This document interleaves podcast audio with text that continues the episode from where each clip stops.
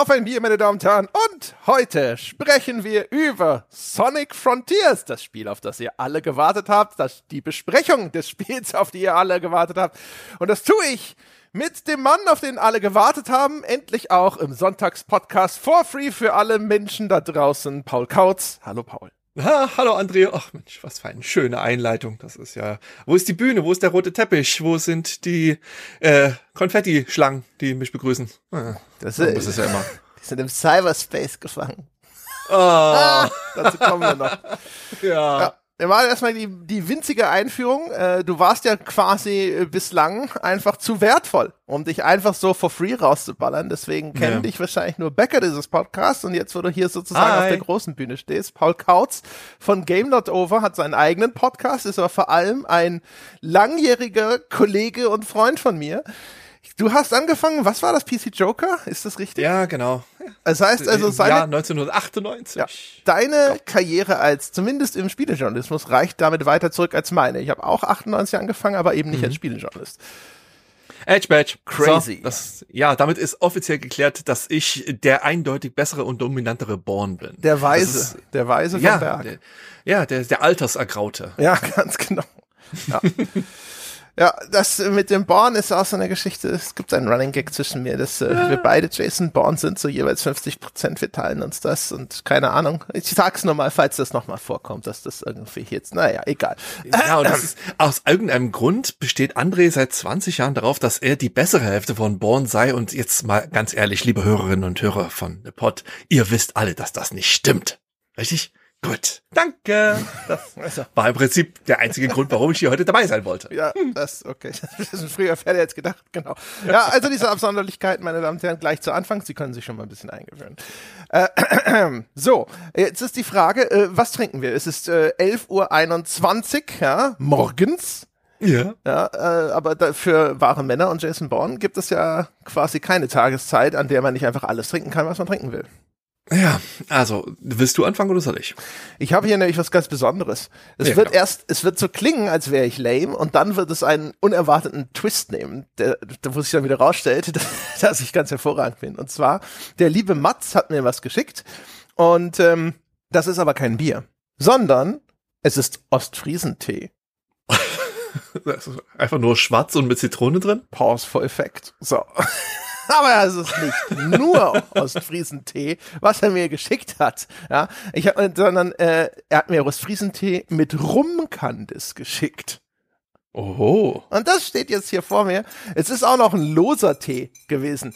Ich habe das gesehen äh, und habe gedacht, so, alles klar, so, jetzt mal schnell noch einen Teebeutel rein. Du wirst dich erinnern, das war der Moment, als ich, als ich sagte, oh, ich habe genau das Richtige für diesen Podcast. Moment, ich bin in zwei Minuten wieder da. Und dann stand ich da und dachte so, was ist das denn? Oh mein Gott. Äh, ich, ich, ich habe in meinem Leben immer nur Teebeuteltee benutzt. Zum Glück trinkt meine Freundin viel Tee und hat deswegen so Teefilter, äh, wo ich das dann einfach mal reingeschüttet habe. Ich glaube, ich habe das leicht überdosiert, weil ich habe ihn irgendwie jetzt echt viel kürzer ziehen lassen, als auf der Packung stand. Drei, vier Minuten waren angegeben. Ich habe ihm zwei gegeben. Das sah jetzt schon so ein bisschen aus wie Rohöl von der Farbe. Und äh, ich glaube, ich habe einfach viel zu viel reingeschüttet, weil ich keine Ahnung habe, wie man losen Tee dosiert.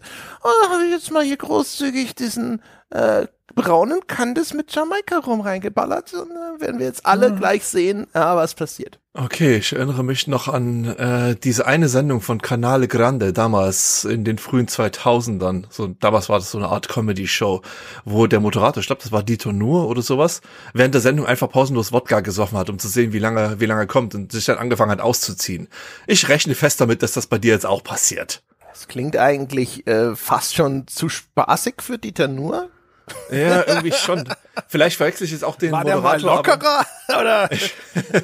gut möglich. Man sollte ja heutzutage nicht mehr äh, ohne abwertende, skeptische Blicke über Dieter Nur sprechen, aber ich glaube, der war tatsächlich mal ziemlich locker.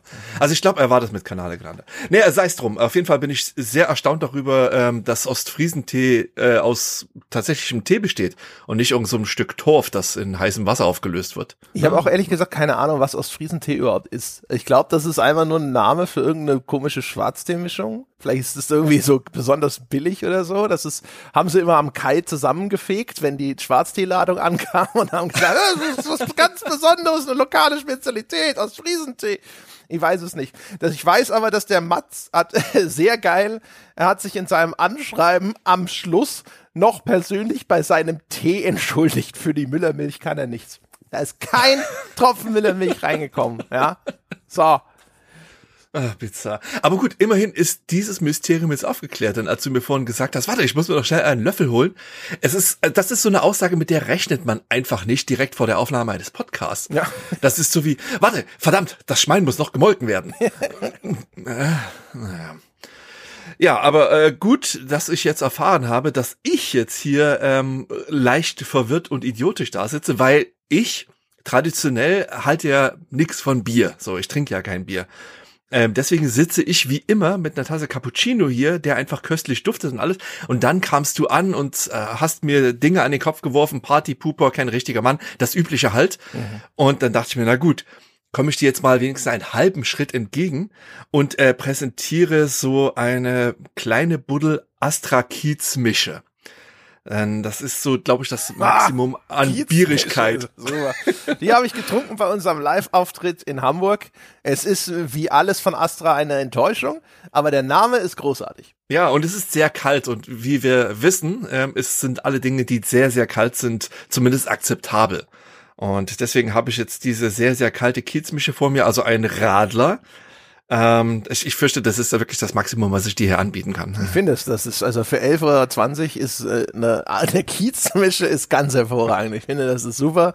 Also, ich, ich äh, Prost. Da krieg ich schon mehr Haare auf der Brust, wenn ich das nur höre. Ja, Kiezmische. Ja, genau. Also, kannst du schon den, den, den alten Fisch riechen? Hm? Ich finde das super. Das ist Kiezmische, das klingt auch so. Also es müsste auch so schmecken wie irgendwie so eine, eine oh. kalte, nasse Seefahrerhand, die dich ohrfeigt. Tut's aber alles nicht.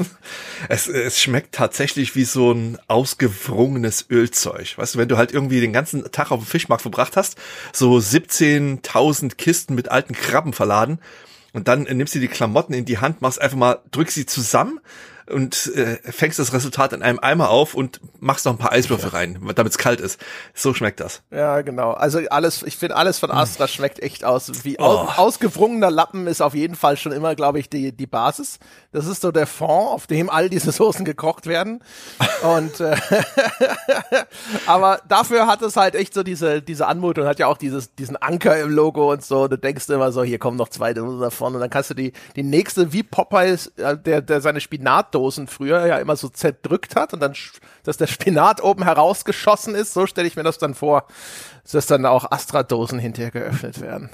Ja, aber siehst du mal, was ich alles für dich und die Hörerinnen und Hörer von The Pod mache. Nice. Was ich mir selbst und meinem Alabasterkörper alles antue. Ja, das ist gut. So ist es richtig. Das sind die richtigen Standards. Ja.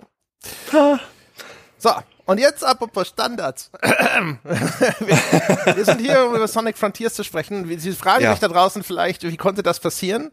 Äh, das ist eigentlich relativ einfach. Du hast gespielt und hast mir, äh, hast einfach angeboten, hey, ich könnte eine Wertschätzung dazu machen. Mhm. Ich wiederum hatte gesehen, dass irgendwie gefühlt die halbe Welt mir weiß machen will, es sei ein, ein gutes Sonic-Spiel erschienen. Und dann habe ich damals, also ich habe die ganze Zeit immer gedacht, so, das wollen wir doch mal sehen. das würde mich jetzt tatsächlich mal interessieren. Wie sieht denn ein angeblich gutes Sonic-Spiel aus? Ich bin da insbesondere äh, über die Steam-Reviews relativ schockiert gewesen, die eigentlich ausnehmend positiv sind, auch noch bis heute wirklich sehr, sehr, sehr positiv sind wenn ich hier aktuell nachschaue, 91% positiv. Und mhm. das äh, habe ich nicht erwartet auch, weil Sonic Frontiers in ersten Trailern sah halt aus wie Shit. Ja. sah halt echt aus wie Shit, ehrlich gesagt. Und dann habe ich mir gedacht, so, boah, etwas, das so hässlich ist und dann so gut ankommt, müsste eigentlich wirklich gut sein. Andererseits sind die Sonic-Fans vielleicht auch über die Jahre dermaßen geprügelt, dass ihre Erwartungshaltung so niedrig ist, dass sie inzwischen, keine Ahnung, jedes Sonic-Spiel, das nicht abstürzt und am nächsten Tag vor ihrer Haustür steht und sie ohrfeigt schon gut finden. Auf jeden Fall, das hat mich interessiert und deswegen sind wir hier. Ja, es gibt ja diese, dieses kognitive Dissonanzverzerrsystem namens Sonic Cycle.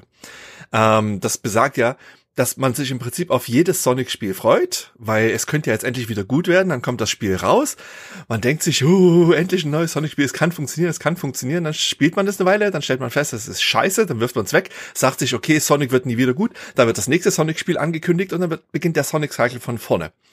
Und das Problem, das ich mit äh, Sonic Frontiers habe oder ganz generell mit jedem 3D-Sonic ist, dass ich der Meinung bin, dass es kein wirklich gutes 3D-Sonic gibt. Ähm, ich habe je, also damals die ganzen Oldschool Sonics, das, das, die Reihe gibt's ja schon seit 1991. Mhm. Ähm, habe die frühen Teile auf dem Mega Drive gespielt und äh, zu, in, zu den meisten Teilen auch geliebt. Dann kamen später noch ein paar ganz nette ähm, Sega-CD-Ausflüge zu tun und solche Sachen. Aber dann irgendwann äh, dachte sich Sega, wir müssen unbedingt 3D machen, weil 3D der heiße Scheiß ist. Was natürlich dann bedeutet hat, dass äh, mit dem Erscheinen der Dreamcast Sonic Adventure erschienen ist, das ja bis heute unter Sonic-Fans oder den Hardcore-Sonic-Fans als sakrosankt gilt. Die Sache ist nur, ich finde das scheiße. Ich fand Sonic Adventure 1 und 2 immer zum Kotzen. Das waren für mich, also die Lexikon-Definitionen von Grafikblender. Ich hatte das damals original auf dem Dreamcast, also habe das nicht nur in der schrecklichen DX-Version auf dem PC gespielt, sondern halt wirklich auch damals schon, als es rauskam. Und das war für mich, wohlgemerkt, niemals ein gutes Spiel. Das sah geil aus und es hat Sonic in schöne neue 3D-Bewegung gezeigt, aber es hat sich halt gespielt, wie das Astra hier schmeckt. Und seitdem. Das ist so geil, das kommt aus deinem Kühlschrank, du hast das Und ich kann da auch nichts dafür. Aber schließt sich, schließt sich komplett meiner Astra-Meinung an. Sehr gut. Ja, und auf jeden Fall kamen dann halt im Laufe der Jahre immer so ganz, ganz schreckliche, grauenhafte Dinge, wie das äh, Sonic the Hedgehog aus dem Jahr 2006, das halt einfach durch und durch grauenerregend war, oder Sonic Unleashed, oder Shadow the Hedgehog, das war halt alles Mist. Und es waren halt immer wieder ähm, Versuche, Sonic in eine andere Richtung zu bewegen. Also gerade bei Sachen wie Son äh, äh, Sonic Unleashed, wo dann halt der God of War Einfluss ganz stark war. Und es hat halt immer in dieser grandiosen Enttäuschung geendet. Und dann wird halt ein Spiel wie Sonic Frontiers angekündigt unter dem Stichwort Sonic Goes Open World, beziehungsweise Open Zone, wie Sonic Team das ja nennt. Und du denkst dir halt einfach, okay, du hast, Zelda ist in einer guten Open World gelandet mit Breath of the Wild. Und dann kam halt Sonic Team und sagte sich, uh, uh, uh, uh, das können wir auch, das können wir auch. Lutz, mit Sonic, das wird super. Und das konnte ja eigentlich nur in der schlimmst anzunehmenden Katastrophe enden. Aber so ist es ja gar nicht. Ja, das ist, das ist die Überraschung. Aber du, ja. du bist schon in, total in den Bereich abgebrochen, in den ich eh wollte, was sehr gut ist, weil einfach mal so ein bisschen zu verorten, äh, wo, wie stehen wir denn zu Sonic? Ähm, hm. ich, ich bin da ganz bei dir ich gehöre aber auch zu den Leuten, die eigentlich schon die 2D-Sonics nicht so richtig geil finden. Meiner Meinung nach, äh, das ist so eine steile These, die hatte ich auch vor Ewigkeiten, wir haben vor Ewigkeiten mal einen Sonic-Podcast gemacht, zusammen hm. mit dem Fabian Döhler und dem Sebastian habe ich das gemacht damals und haben so ein bisschen, da hatte ich auch schon die These, dass Sonic so ein bisschen so eine Marketing-Missgeburt ist äh, weil Sonic ja deswegen unter anderem so schnell ist, weil man demonstrieren wollte, dass das Mega Drive, das ja damals im Wettbewerb mit dem Super Nintendo stand, dass das halt viel schneller Sprites auf dem Bildschirm zeichnen kann als das Super NES. Also man erinnert sich, die beiden Maschinen waren damals so die großen Platzhirsche am Markt, ne? Genesis oder Mega Drive äh, und dann eben das Super Nintendo. Mhm. Und das Super Nintendo konnte halt richtig toll Sprites irgendwie zoomen und rotieren und ganz große Sprites darstellen, aber es konnte halt nicht sonderlich gut viele Sprites gleichzeitig auf dem Bildschirm äh, verwalten. Da fing es dann sehr schnell an zu flackern, gerade so die Release-Titel wie R-Type und sowas waren Flackerorgien par excellence. Gradius 3, Uiuiui. Uiuiui, genau. Und Umgekehrt, das Mega Drive, das konnte sowas gut, ne? Also dann hinterher so Titel wie Thunder Force oder sowas, wenn es dann halt ganz, ganz viele Gegnerwellen oder sowas dargestellt hat und das super smooth und schnell und in den USA vielleicht sogar mit 60 Frames pro Sekunde, nicht bei uns natürlich, ja. Aber ähm, Ja, das waren die Stärken des Mega Drive und Sonic ist unter anderem halt designt, um die Stärken dieser Konsole zu demonstrieren. Aber dieses, dieses Feature, dass dieser Igel so schnell ist, ist eigentlich, ehrlich gesagt, ziemlicher Bullshit gewesen immer. Weil die Passagen, wo du mit Sonic, wo er so diesen super Beschleunigungsspeed hat oder sowas, die sind so halb selbst ablaufen. Da läufst du in irgendeinen so Bumper, diese Sonic-Spiele sind ja gesäumt von so Sprungfedern, die Sonic nach vorne katapultieren und dann fliegt er da auf einmal so halb durch den Level. Aber in der Geschwindigkeit Geschwindigkeit kannst du den eigentlich überhaupt nicht vernünftig kontrollieren, außer du kennst diesen Level schon in- und auswendig. Das heißt also, so das Kernfeature war eigentlich immer für einen Arsch. Und als Präzisionsplattformer die, denn das waren ja die ursprünglichen Sonics noch. Da musstest du ja manchmal echt so diese, diese, genau diese zwei Pixel an so ein Nagelbrett ranrücken, um dann richtig drüber springen zu können. Ähm, in dem Teil war es nie so gut, weil die Steuerung von dem Eagle fand ich immer scheiße. Sie haben versucht irgendwie immer dieses äh, dieses Momentum, äh, das Sonic aufbaut, ja, zu äh, irgendwie in das Spiel zu transportieren mit dieser Physik, der ist äh, anfangs immer sehr träge oder wird schneller, schneller, schneller, schneller, schneller, schneller ne? so, das ist das Gefühl von von Sonic und das ist für mich als Gefühl für so ein äh, Platforming-Game entsetzlich gewesen. Ich habe es immer gehasst. Ich war immer erst neidisch auf Sonic. Man will ja immer das, was man nicht haben kann. Ich hatte ein Super mhm. NES, habe Sonic in den Kaufhäusern gesehen, bin 500.000 Mal durch diese Green Hill Zone gesprungen und sowas ähm, fand es super geil, wenn da diese ganz vielen Häschen am Ende aus den, äh, wenn du da die Häschen befreist, springst du am Ende von so einem kompletten Abschnitt dann immer auf so einen großen Schalter, dann explodiert so ein großer komischer Metalltang und ganz viele Häschen und so springen raus. Das fand ich immer cool, aber die Steuerung von Sonic fand ich immer äh. Und die 3D-Sonics waren sowieso für die Katze. Und ich hatte deswegen auch das Gefühl, dass die so viele Iterationen durchlaufen, was sie mit der Scheißfigur anfangen sollen, weil sie von Grund auf einfach ist es ein Scheißdesign. ja, also ich würde dir da äh, zum Teil widersprechen. Also ich bin halt als Mega Drive Kind natürlich genetisch drauf ge geeicht, Sonic geil zu finden. Aber ich stimme dir zumindest zu, was das erste Spiel angeht. Das war halt ganz klar eine geile Grafikdemo, um die herum dann auch noch ein Spiel gestrickt werden musste. Also die Programmierung von äh, Yuji Naka, die war halt einfach sensationell und das sah halt wirklich wunderschön aus. Die Green Hill Stage, die ist aus ganz gutem Grund bis heute ikonisch. Das war halt ein ideales Mega Drive ähm, Präsentationsspiel. Da konnte man zeigen, guck mal, was diese geile Konsole so richtig gut kann. Die haben aber ähm, aus den Fehlern des ersten Teils gelernt, der seinerzeit übrigens gar nicht so gute Wertungen gekriegt hat. Ich habe das nämlich in Vorbereitung auf den Podcast auch nochmal gecheckt. Das erste Spiel, das hat sich halt damals so in den 70ern bis niedrigen 80ern hauptsächlich aufgehalten bei den Spielemagazinen der frühen 90ern. Also es war gar nicht so ein riesiger Hype. Der Hype kam erst mit Teil 2. Und da muss man sagen, die haben aus den Fehlern des ersten Spiels sehr viel gelernt und in Teil 2 sehr viel richtig gemacht. Deswegen finde ich bis heute auch Sonic 2 als den allerbesten aller Sonic-Teile, also gerade der 2D Sonics. Und da wird nämlich auch ähm, deine Argumentation so ein Stück weit der Zahn gezogen. Diese Anfangsträgheitsbewegung, die wird durch diesen Spin Dash halt sehr viel einfacher gemacht, indem man halt direkt aus dem Stand beschleunigen kann und dann dieses Geschwindigkeitsfeature wirklich zur Geltung kommt. Und die haben die Levels dann auch entsprechend größer gemacht und weitläufiger und verzweigter und ähm, damit halt Sonics Geschwindigkeit besser zum Tragen kommt.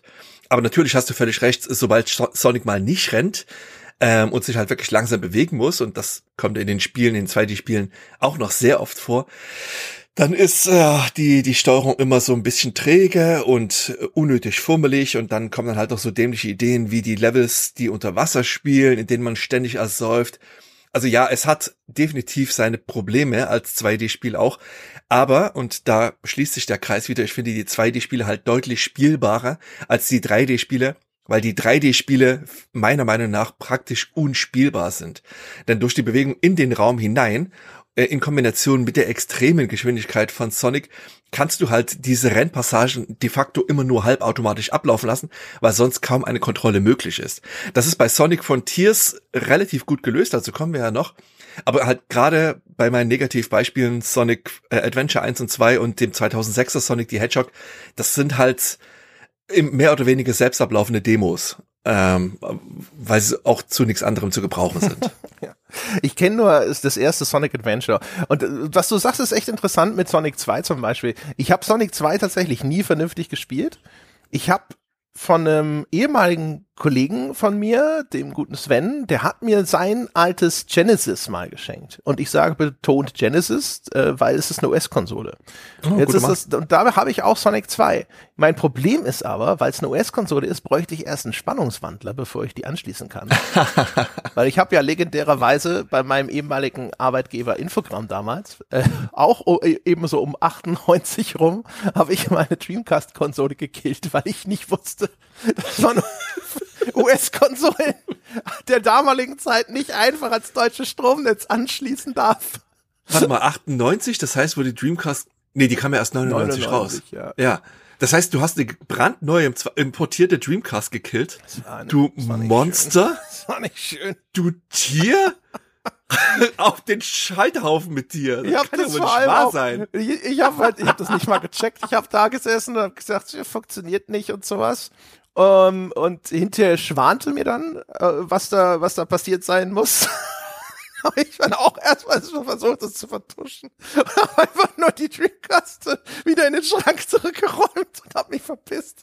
Ich gedacht habe, die feuern mich sofort, wenn sie rausfinden, wie dumm ich bin. Aufs Schafott, aufs Schafott oh mit dem Penis Gott. voran. Das gibt's ja nicht. Das ist mir so peinlich, ey. Wenn ich jetzt wieder dran denke, ey, da stellen sich schon wieder die Nackenhaare auf. Grauenvoll. Aber ich meine, okay, du hast halt damals, du hast keinen Spannungswandel, okay, das kann man verstehen, aber ich meine, also gerade Sonic 2, das findet sich ja buchstäblich überall. Wenn du halt irgendwo über ein Stück Stein stolperst, dann findet sich garantiert Sonic 2 da drunter. Ja, aber weißt du, wie es ist? Weißt du, du hast die Originalkonsole da und du müsstest oh. eigentlich nur noch diesen kleinen Schritt gehen und dann sitze ich immer da nicht mehr, ich spiele das doch jetzt nicht irgendwie als, weiß ich nicht, Switch-Port oder sonst irgendwas, weißt du, es ist, glaube ich, in diesem Abo ist wahrscheinlich irgendein Sonic-Ding drin. Selbstverständlich, ja. in dem Abo sind ja die Mega Drive-Spiele und klar ist das Sonic. Ja, genau. Aber dann, dann will ich das halt nicht, weil wenn will ich es damit spielen, das ist halt immer noch mal was anderes, so auch mit den Original-Eingabegeräten und sowas. Auch wenn das Mega, das Mega Drive Pad auch so eine grauenvoll. Aber jetzt verstehe ich natürlich auch, warum du nur Ostfriesentee mit Rumkandis trinkst. Das ist ja hier der feine Herr, dem ist wohl die Blattgoldpizza ausgegangen. Eieieiei. Ich kann mich mit dieser Darstellung sehr identifizieren, insofern. ja. Ja, man kennt sich Eine ja. Prise Blattgold hätte diesen Tee perfekt gemacht, ne? Mats. Als nächstes Mal mhm. denken wir aber bitte dran. ja, auf jeden Fall, äh, also ich hatte immer das Gefühl, dass es da erhebliche Probleme gibt. Ähm, äh, die einfach Sonic so ein bisschen im Weg stehen, weil das ja so, das sind aber so diese ikonischen Merkmale, das kannst du halt nicht weglassen. Du kannst nicht sagen, ja, Sonic ist auf einmal langsam, sondern da flippen ja alle aus.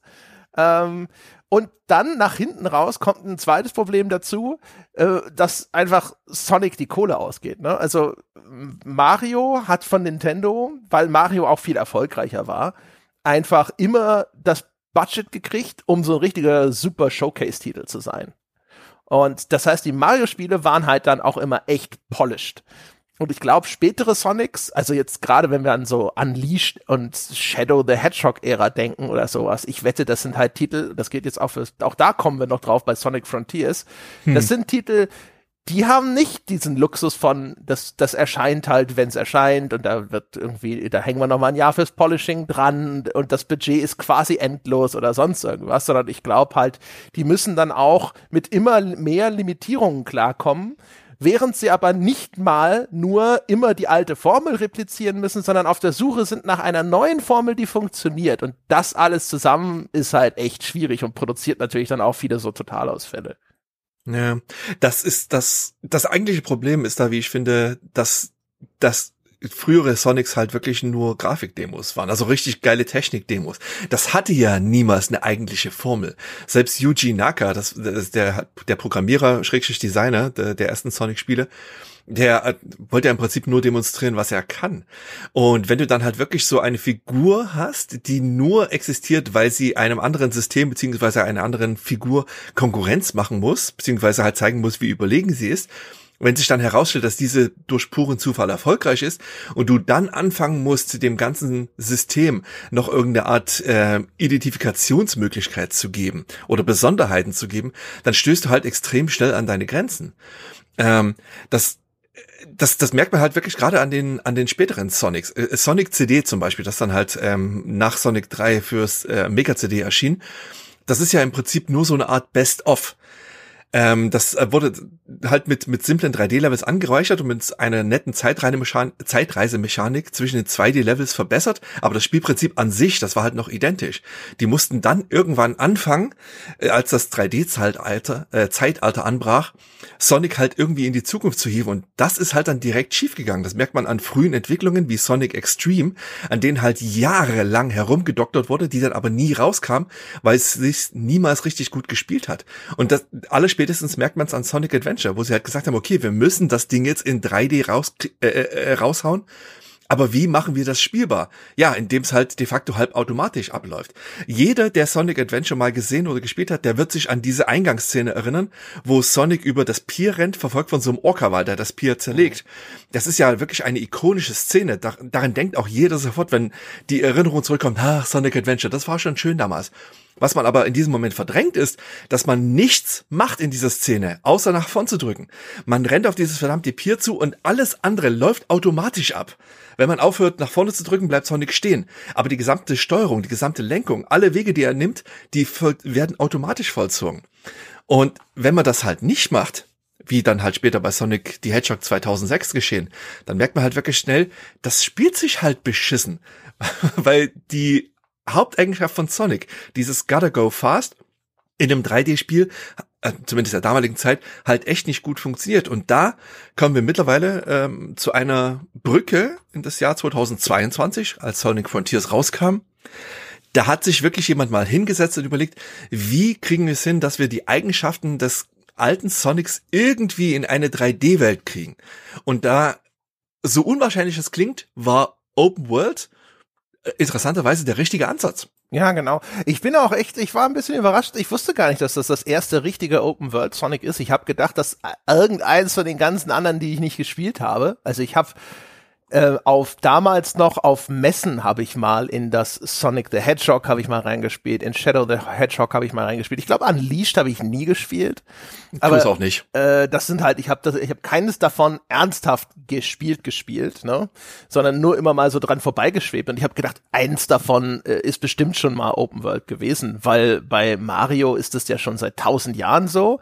Mario mhm. äh, ist sowieso ja immer so, die, die, ne, also Sonic rennt den meist nicht mal mehr entfernt sichtbaren Rücklichtern von Mario ja schon seit Jahrzehnten hinterher.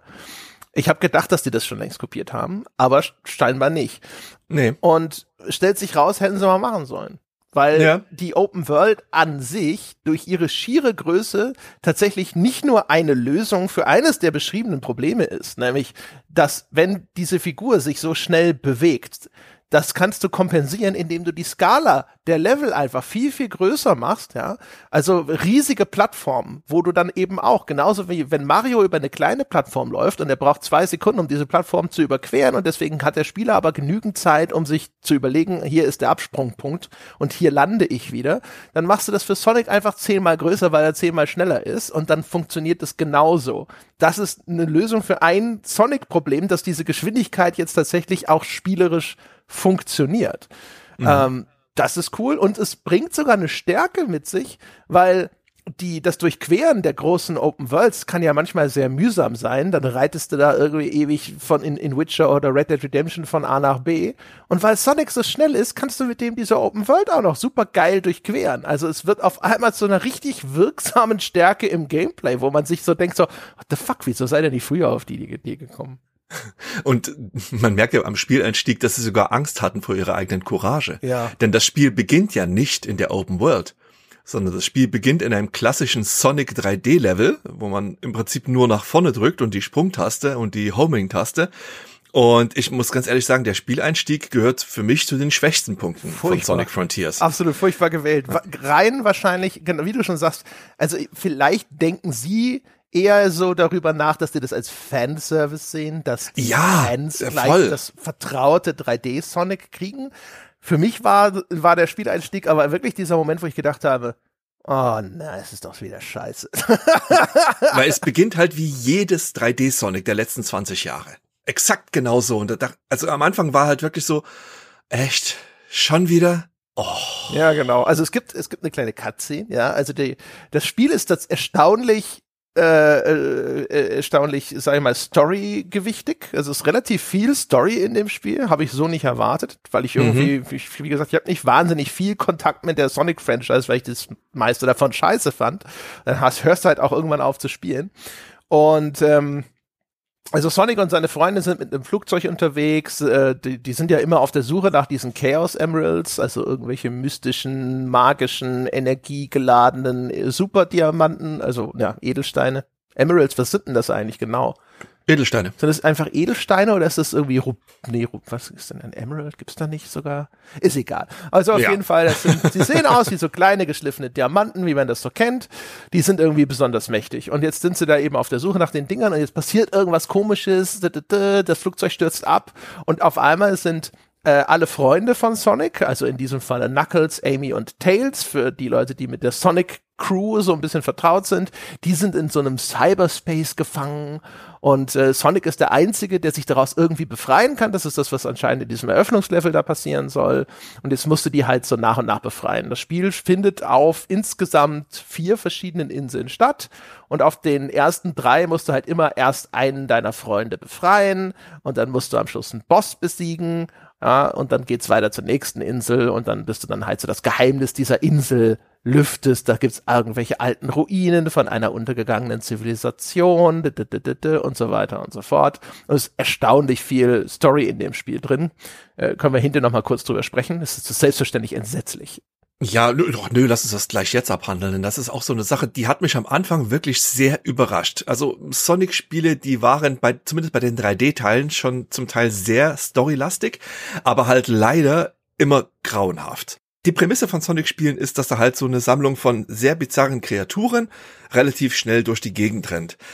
Es, äh, ja, also ich mein, äh, 2D-Spiele brauchen jetzt nicht direkt immer viel Handlung. Ich mein, bei Mario ist das genau das gleiche. Prinzessin Peach wird entführt von einer übergroßen Schildkröte, die Feuer speien kann. Typ mit Schnauzbart rettet sie. Das ist immer so. Das war seit 30, knapp 40 Jahren so. Das wird auch immer so bleiben. Und dann irgendwann hat sich irgendjemand im Sonic-Team gesagt, oh meine Güte, unsere Figur, die hat so viel Tiefe, der hat ja auch Spitzen und der ist blau. Und äh, das, also es wurde, glaube ich, noch nie so auf die Spitze getrieben wie bei Sonic Frontiers. Und zwar in einer Art und Weise, die mich am Anfang erstaunt und dann erschüttert hat. Denn äh, die Handlung ist hier ganz schön ernsthaft und zum Teil ganz schön düster und du erwartest eigentlich so gedreht in Schwarz-Weiß von Steven Spielberg Vibes. Und aber gleichzeitig so diese sogar ja manchmal so sepia-farbene Ja, genau. Und die Figuren, die reden über Tod und Verlust und Ängste und alles mögliche. Das ist schon also zum Teil relativ harter Tobak, aber gleichzeitig sind das halt anthropomorphe Wesen mit gigantischen Rennschuhen und Stacheligeln und einen kleinen Troller mit einem gigantischen Hammer. Das passt halt überhaupt nicht zusammen, was da gesagt wird und von wem's gesagt wird. Also das ist Also es ist, es ist genau wie du sagst. Also ich, Sonic war, glaube ich, schon immer so, dass sich Sonic ja eher an Jugendliche und nicht an direkt Kinder gerichtet hat. Das war ja auch eine Differenzierung Richtig. damals. Ne? Sega hat gesagt, okay, äh, wo ist Nintendo so ein bisschen angreifbar? Und wir sind die Coolen. Ja, da gab es eine ganz große Marketingkampagne damals von von Sega, wo sie sich positioniert haben als ja hier so, wir sind die für die coolen Kinder. Nintendo ist halt so die Kinderkonsole, wir sind cool. Und äh, in die Richtung ist halt, glaube ich, auch Sonic so ein bisschen, dass das eher so jugendliche Themen anspricht. Nur die Figuren sind Kinderfiguren. das ist halt nicht irgend so ein, so ein Saber Rider oder so, so coole Anime-Blokes oder sowas. Das ist halt eine Kinderfigur. Das ist halt ein blauer Igel und dann ist ein rosa Mädchenigel dabei und Tails ist, glaube ich, ein Fuchs mit zwei Schwänzen und es äh, wird, ist so der kleine Adoptivbruder von Sonic und so. Und es geht bei den Freunden dann teilweise drum, dass die jetzt irgendwie so ihre, ihre Lebensziele realisieren wollen, dass Tails dann irgendwie auf eigenen Beinen stehen möchte und bla bla bla. Und dann geht's um diese untergegangene Kultur, ne? also so den Untergang einer ganzen Zivilisation und was da passiert ist. Und das ist dann tatsächlich teilweise wirklich so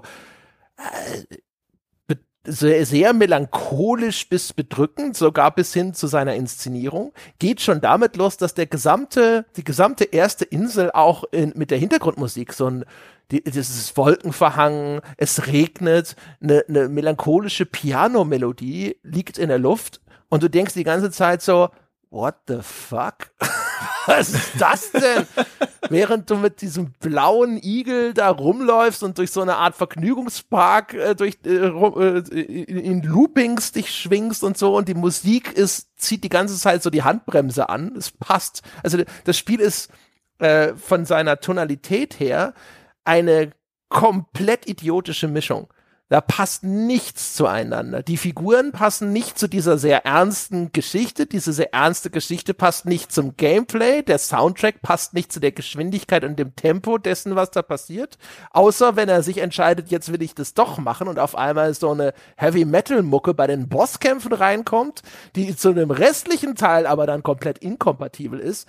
Und ähm, also es ist grauenvoll, grauenvoll, grauenvoll. Es ist, äh, die englischen Sprecher sind erkennbar nicht informiert worden, in welchem Kontext sie ihre Sätze sagen. äh, das sind manchmal in der Betonung Komplettaussetzer, wo du genau weißt, dass der, das liegt nicht an dem Sprecher, der kompetent wäre. Der weiß nur nicht, dass das jetzt gerade eine irgendwie eine, eine Aussage ist, die besonders bedrückend oder in einem, in einem schicksalsschweren Moment getätigt wird oder sonst irgendwas, ja. Ähm, äh, also zum Beispiel, ähm, wenn, wenn, ich glaube, Knuckles, der sagt irgendwann mal, äh, hiernach sind wir dann quitt. Und das sagt er aber in einem äh, Moment, wo er sich so ein bisschen aufopfert für Sonic. Ja, Sonic wird zum Beispiel ja auch von so einer Digitalseuche befallen. Er wird korrumpiert von diesem Cyberspace. Und dann siehst du Sonic immer in Zwischensequenzen, wie er immer mehr von dieser Cyberkrankheit da aufgefressen wird und er, er, er schleppt sich nur noch vor, vorwärts und überall sind diese seltsamen roten digitalen Artefakte auf seinem Körper und sowas. Und zwei Sekunden später rennst du wieder mit 100 km/h durch die Gegend. Also es ist einfach eine einzige Katastrophe. Es ist entsetzlich und es ist scheiße. Ja, es kommt auch, also der traditionelle Endgegner ist ja natürlich ähm, Dr. Eggman. So, und der spielt in diesem Spiel eine erstaunlich nichtige Rolle. Man sieht ihn immer wieder in den Zwischensequenzen, äh, indem er mit so einer Digitalkreatur namens Sage redet. Ja. Und zwar erstaunlicherweise immer ziemlich respektvoll über Sonic. Ja. Also er bringt ihm professionellen Respekt entgegen. Ja, genau. Das hat er vorher noch nie so richtig und gemacht, aber die, gut. Und Sage sieht eins zu eins aus, fast wie die aus Twilight Princess, die Fee. Ja, genau. Weiß richtig. nicht, wie sie hieß, aber äh, Troller aus Twilight Princess. Ja, genau. genau. Ähm, ja, und das ist halt, also es, es, es fühlt sich, wenn da nicht Sonic der Held wäre, würde nichts darauf hindeuten, dass das ein Sonic-Spiel ist. Also es geht halt wirklich, wie du es so schön beschrieben hast, mit diesem Startlevel auf der Oberwelt der Starfall Islands los. Normalerweise beginnt jedes Sonic-Spiel halt wirklich bei strahlendem Sega-Himmel. Er muss schön blau sein. Du hast die Green Hill Zone, du hast diese äh, braun-gelben Karo-Muster, aus denen die Landschaft gemacht ist. Du hast da die Palmen, die See glitzert. Nichts davon ist hier. Dies, die ganze Umgebung ist desaturiert, blass, es regnet. Und die Sache ist, der Soundtrack, ich finde den Klaviersoundtrack, ich finde den wunderschön. Er passt halt nur nicht mal ansatzweise zu dem Sonic-Spiel. Und äh, also am Anfang ist halt wirklich die Konfusion extrem groß. Wo zum Geier bin ich hier? Wieso heißt dieses Spiel Sonic Frontiers und nicht ähm, Dear Esther Frontiers? Da, in sowas wird es halt wirklich stark reinpassen. Später wird es dann alles noch klarer, das, der Himmel zieht auf, die Gegend wird äh, so ein bisschen farbenprächtiger, aber es sieht meiner Meinung nach niemals wie ein Sonic-Spiel aus, außer wenn man in den Cyberspace kommt. Hm, ja, denn das genau. ist, denn das ist diese andere Besonderheit. Du hast halt diese Oberwelt, die unterteilt ist in diese vier beziehungsweise eigentlich fünf Inseln, aber eine Insel ist keine richtige Insel. Ähm, und du hast auf diesen ähm, viereinhalb Inseln überall Portale stehen. Diese Portale musst du nutzen, damit du früher oder später in die Chaos-Diamanten kommst. Und wenn du diese Portale betrittst, wofür du auch wieder Schlüssel brauchst, das ganze Spiel ist natürlich wie jede Open World ein gigantischer Collectathon, ganz schrecklich. Ähm, wenn du diese Portale benutzt, dann kommst du in den Cyberspace. Und dieses Cyberspace ist stilistisch gehalten wie alte Sonic-Levels. Und zwar so ein bisschen wie 2D-Levels, aber halt in 3D gestaltet, aber auch 3D-Levels, orientiert vor allem an Sonic Adventure 2. Und das sind extrem kurze, sehr lineare Missionen, die sich halt komplett auf, wie auf Schienen spielen. Sehr kurz, wie gesagt, eine Minute, vielleicht zwei, durch die man einfach durchrennen muss. Man muss da rote Münzen aufsammeln.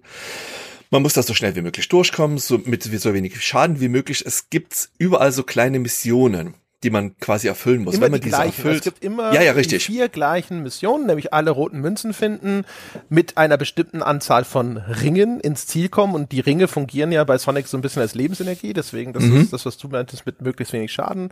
Äh, in, unter einer bestimmten Zeit, die vorgegeben ist, ins Ziel kommen. Und das andere ist halt einfach nur überhaupt ins Ziel kommen. Und dafür kriegst du dann eben vier Schlüssel und das Spiel, das hat so ein wirklich stumpf sortiertes Sammelsystem. Du brauchst erst ein Zahnrad, um eines dieser Portale zu betreten, dann brauchst du die Schlüssel, um einen Diamanten freizuschalten und du brauchst x Diamanten, um den Endgegner der Insel freizuschalten und zur nächsten Insel zu kommen. Also das funktioniert auf jeder Insel stumpfer kann man identisch. nicht machen. Ja, genau. Ja, genau. Ja, und diese Cyberspace-Levels, die sind halt im Prinzip der Fanservice. So, das hier, das ge geben wir den alten Fans. So, da, damit sind die happy. Das Problem ist halt, ich finde die furchtbar. Ja, also die es gibt, schlimm. die, die- die bedienen zwar den Fanservice, auch stilistisch, muss man sagen, die sehen zum Teil sehr, sehr hübsch aus, haben aber den Nachteil, dass sie sich halt leider schrecklich steuern. Und äh, ich meine, die sind wirklich nur sehr kurz. Das ist schon, ist schon okay, aber ich habe irgendwann keine Lust mehr auf diese Cyberspace-Levels gehabt, einfach weil die sich nicht gut steuern. Aber du musst sie aber leider ausführen, beziehungsweise halt äh, äh, zumindest zum Teil betreten und wenigstens einmal durchrennen, damit du halt diese vermaledeiten Schlüssel kriegst. Und da führt leider kein Weg dran vorbei, außer übers Angeln, aber das ist nochmal ein ganz anderes äh, Ja, genau. Problem. Ja, und es ist halt, da kommen wir halt immer wieder zu dem Problem zurück, dass sich Sonic Frontiers nicht so richtig entscheiden kann, was für ein Spiel es eigentlich sein will. Denn auf der Oberwelt, die halt geprägt ist von diesem ganzen Aufsammelkram, du rennst halt rum und du erfüllst einen Haufen Missionen. Ähm, aber gleichzeitig ist diese Oberwelt halt durchsetzt von typischen Sonic-Eigenschaften. Das heißt, du hast Sprungpads, du hast Beschleunigungspads, du hast Gleitschienen, auf denen du herumzischen kannst. Und ein Großteil davon sorgt schon wieder dafür, dass du zum Teil mehrere Sekunden lang automatisch unterwegs bist. Und du springst auf irgendein Beschleunigerpad und auf einmal wirst du durch die Gegend gebounced wie so eine wild gewordene Flipperkugel, ohne dass du irgendwas dagegen machen kannst. Und auf einmal findest du dich, jetzt leicht umgerechnet, mehrere Kilometer von deinem Startpunkt entfernt und musst wieder zurückrennen, obwohl du gar nicht hier sein wolltest. Das ging mir irgendwann auch ganz furchtbar auf den Sack, dass du eigentlich keine so richtige Möglichkeit hast, diese Beschleunigerpads und Sprungpads wirklich kontrolliert einzusetzen. Die werden irgendwann genutzt, um einen Großteil der Insel abzukürzen, dass du halt schnell von Punkt A nach Punkt B kommst. Aber es fühlt sich halt auch schon wieder so merkwürdig an. Mhm. Lass mal nicht so sehr hin und her springen. Lass uns vielleicht noch erstmal bei den Cyberspace-Leveln bleiben, Ja, okay. bevor wir über die Open World sprechen. Also die, ich finde die Cyberspace-Level, das Ulkige ist, ähm, um das Thema nochmal abzuschließen, das, das ist die Welt von Sonic, wie du sie kennst. In dem Spiel ist es aber ja so, die die reale Welt, die nominell reale Welt, in die ja Sonic seine Freunde zurückbringen will, ist auf einmal so eine fotorealistische Tapete. Also das sieht auf einmal aus wie Death Stranding so ein bisschen. Mhm. Und die Welten, in die, die nominell der Cyberspace, also nicht real sind, die in irgendeinem digitalen Konstrukt dieser alten Zivilisation stattfinden, die sehen aber aus, so wie die eigentlich reale Welt von Sonic. Das stellt für mich irgendwie das Ganze komplett auf den Kopf. Eigentlich finde ich, Sonic gehört viel mehr in diese Kunstwelt als in das andere. Jetzt kann man voll Meta werden und sagen, ja, aber Sonic, die Sonic-Spiele sind ja digitale Artefakte und deswegen, ne, aber, also, völlig, völlig auf den Kopf gestellt. Und die, also der Grafikstil der Open World ist in der Hinsicht, finde ich, auch unpassend, aber da kommen wir vielleicht, wir kommen noch zur Open World. Und ähm, diese, das Gameplay umgekehrt, also man hat das Gefühl, hier ist diese Figur zu Hause, das Gameplay fühlt sich aber auf einmal ätzend an, weil es gibt relativ wenige ganz klassische äh, Seitenansicht-Level, also so wie die frühen 2D-Sonics waren. Das gibt es, gibt es auch die sind, finde ich, für das, was sie da machen, nicht geeignet, weil diese Level, wie gesagt, eine Standardaufgabe ist ja immer eine Bestzeit zu schlagen, die dir vorgegeben wird, diesen S-Rank zu erreichen, um einen, um diesen S-Rank-Schlüssel zu kriegen. Das heißt, die sind alle im Grunde genommen ein bisschen dazu gebaut, dass sie gespeedrunnt werden. Und das merkst du halt. Klassische Sonic-Level sind aber häufig einfach äh, so gebaut, dass du da, halt, dass es schwierig ist, diesen Hindernisparcours überhaupt zu überwinden. Und das ist halt hier nicht der Fall. Also es gibt in dem Spiel einzelne so seltsame Spikes, so Spitzen in, im Schwierigkeitsgrad, die auch sehr willkürlich auftreten. Aber im, im Grunde genommen ist es immer, das Durchqueren dieser Level ist gar nicht mal so sehr das Problem, sondern häufig ist es eher eben möglichst schnell ans Ende zu kommen. Und mhm. das, das macht diese ganz klassischen Levels, finde ich, die fühlen sich überhaupt nicht an wie richtig klassische 2D-Sonic-Level. Nein, die sind optisch in diese Richtung gehalten, aber die spielen sich komplett anders. Also die, die haben die Steuerung der Open World, also die, die Sonic-Steuerung der Open World, dann im Prinzip auf eine 2D-Steuerung übertragen und das funktioniert nicht gut. Genau. Und die anderen, also diese äh, Sonic Adventure-artigen Level, ähm, bei denen ist es dann wieder so, weil die jetzt klassisch konstruiert sind, also jetzt nicht mehr diese Weite und diese Skala der Open World haben, da tritt jetzt wieder genau das Problem auf, das ich schon immer mit den Spielen hatte, nämlich auf einmal ist die Steuerung ätzend. Das fühlt sich alles nicht mehr so gut an und du merkst auch hier ganz extrem, wie viel davon eigentlich äh, völlig trivial ist, weil es entweder komplett auf Schienen abläuft, also wortwörtlich, ne, auf diesen mhm. Grind Rails, wo du mit Sonic drauf gehst und dann rutscht er da automatisch lang und du musst vielleicht noch mal über ein Hindernis springen oder ähm, du es gibt ja diesen diese Homing Attack, wo auf einmal ein Dreieck äh, einen Gegner oder ein Umgebungselement markiert und dann drückst du eine Taste und dann greift Sonic das an. Der zischt dann da automatisch hin und schlägt da drauf ein und meistens schlägt das kaputt. Und das benutzen die halt in dem Spiel immer wieder, auch um einfach einen Abgrund zu überqueren. Da musst du halt jedes Mal, wenn so dieses Dreieck erscheint, drückst du die Taste und zum nächsten und zum nächsten und dann bist du auf der anderen Seite. Und das ist natürlich extrem trivial. Und in diesen Leveln, wo das dann auch noch zusätzlich so beschränkt ist, wo diese ganze Experience jetzt nicht mehr frei ist in einer Open World, sondern wo das einfach nur noch extrem linear durchdesignt ist, da ist es dann häufig echt so ein Press X to, to nicht to win, aber to progress. Mhm. Und es wird dann, also gerade bei den späteren Cyberspace Levels, so ab der zweiten Insel, wird es halt auch ständig genutzt. Und äh, es macht, es ergibt in der Open World halt wirklich Sinn wenn du das, wenn du das machst, weil du dann ähm, zum Teil da Bereiche erreichst, die du halt auf anderem Wege nicht erreichen kannst, aber in diesen auf sehr stark auf Geschwindigkeit setzenden Levels, die halt auch anders als die Open World mit so einer ziemlich fetten Drum and Bass Mucke untermalt sind. Auf einmal zischst du von Dreieck zu Dreieck und wenn du dich einmal verdrückst, dann fällst du sofort runter und musst den Level von vorn beginnen, wodurch halt die Bestzeit natürlich nicht mehr erreichbar ist es, wie gesagt, ich habe die Cyberspace Levels irgendwann einfach gelassen, weil ich keine Lust mehr drauf hatte und mich äh, über über das Angeln nach vorne äh, ähm, entwickelt. Das das Ding ist ja übrigens, da sind ja auch äh, schon die ersten Spuren von, sie hatten nicht genügend Zeit, um das Spiel so ordentlich zu polischen, weil da da sind so das einfach richtige Designfehler. Zum Beispiel ähm, wenn du in diesem Cyberspace-Level abstürzt, also so richtig stirbst, dann fängt der von vorne an er setzt aber nicht deine Spielzeit zurück. Ne? Also sobald der Level startet, fängt ja ein Timer an zu laufen und das, um, um diese Bestzeit zu schlagen, musst du dann halt eben unter einer Minute 20 oder so ins Ziel kommen. Jetzt ist es, ist es so, wenn er dich sowieso komplett an den Anfang zurücksetzt, dann ist es ja idiotisch, dass dieser Timer nicht zurückgesetzt wird. Aber wenn du das willst, dann musst du das von Hand machen. Dann musst du von Hand in ein Menü gehen, wo du auch noch zusätzlich, du rufst das Menü auf, dann sagst du, ja, ich möchte tatsächlich eine Einstellung in dieser Menüseite vornehmen, die aus zwei Seiten besteht, bevor du runtergehen kannst und dann Restart Stage auswählen kannst, um das nochmal neu zu starten, wenn mit aber diesmal auch zurückgesetztem Timer. Also das ist halt einfach vom, vom UI-Design komplette Scheiße. Auch genauso, dass jedes Mal, wenn der Level dann neu startet, äh, diese Intro-Sequenz, wenn Sonic in den Level reinrennt, nochmal abläuft. Also es sind so, so zwei, drei Sekunden, in denen eine automatische Einführungssequenz abläuft, bevor du die Kontrolle über Sonic bekommst.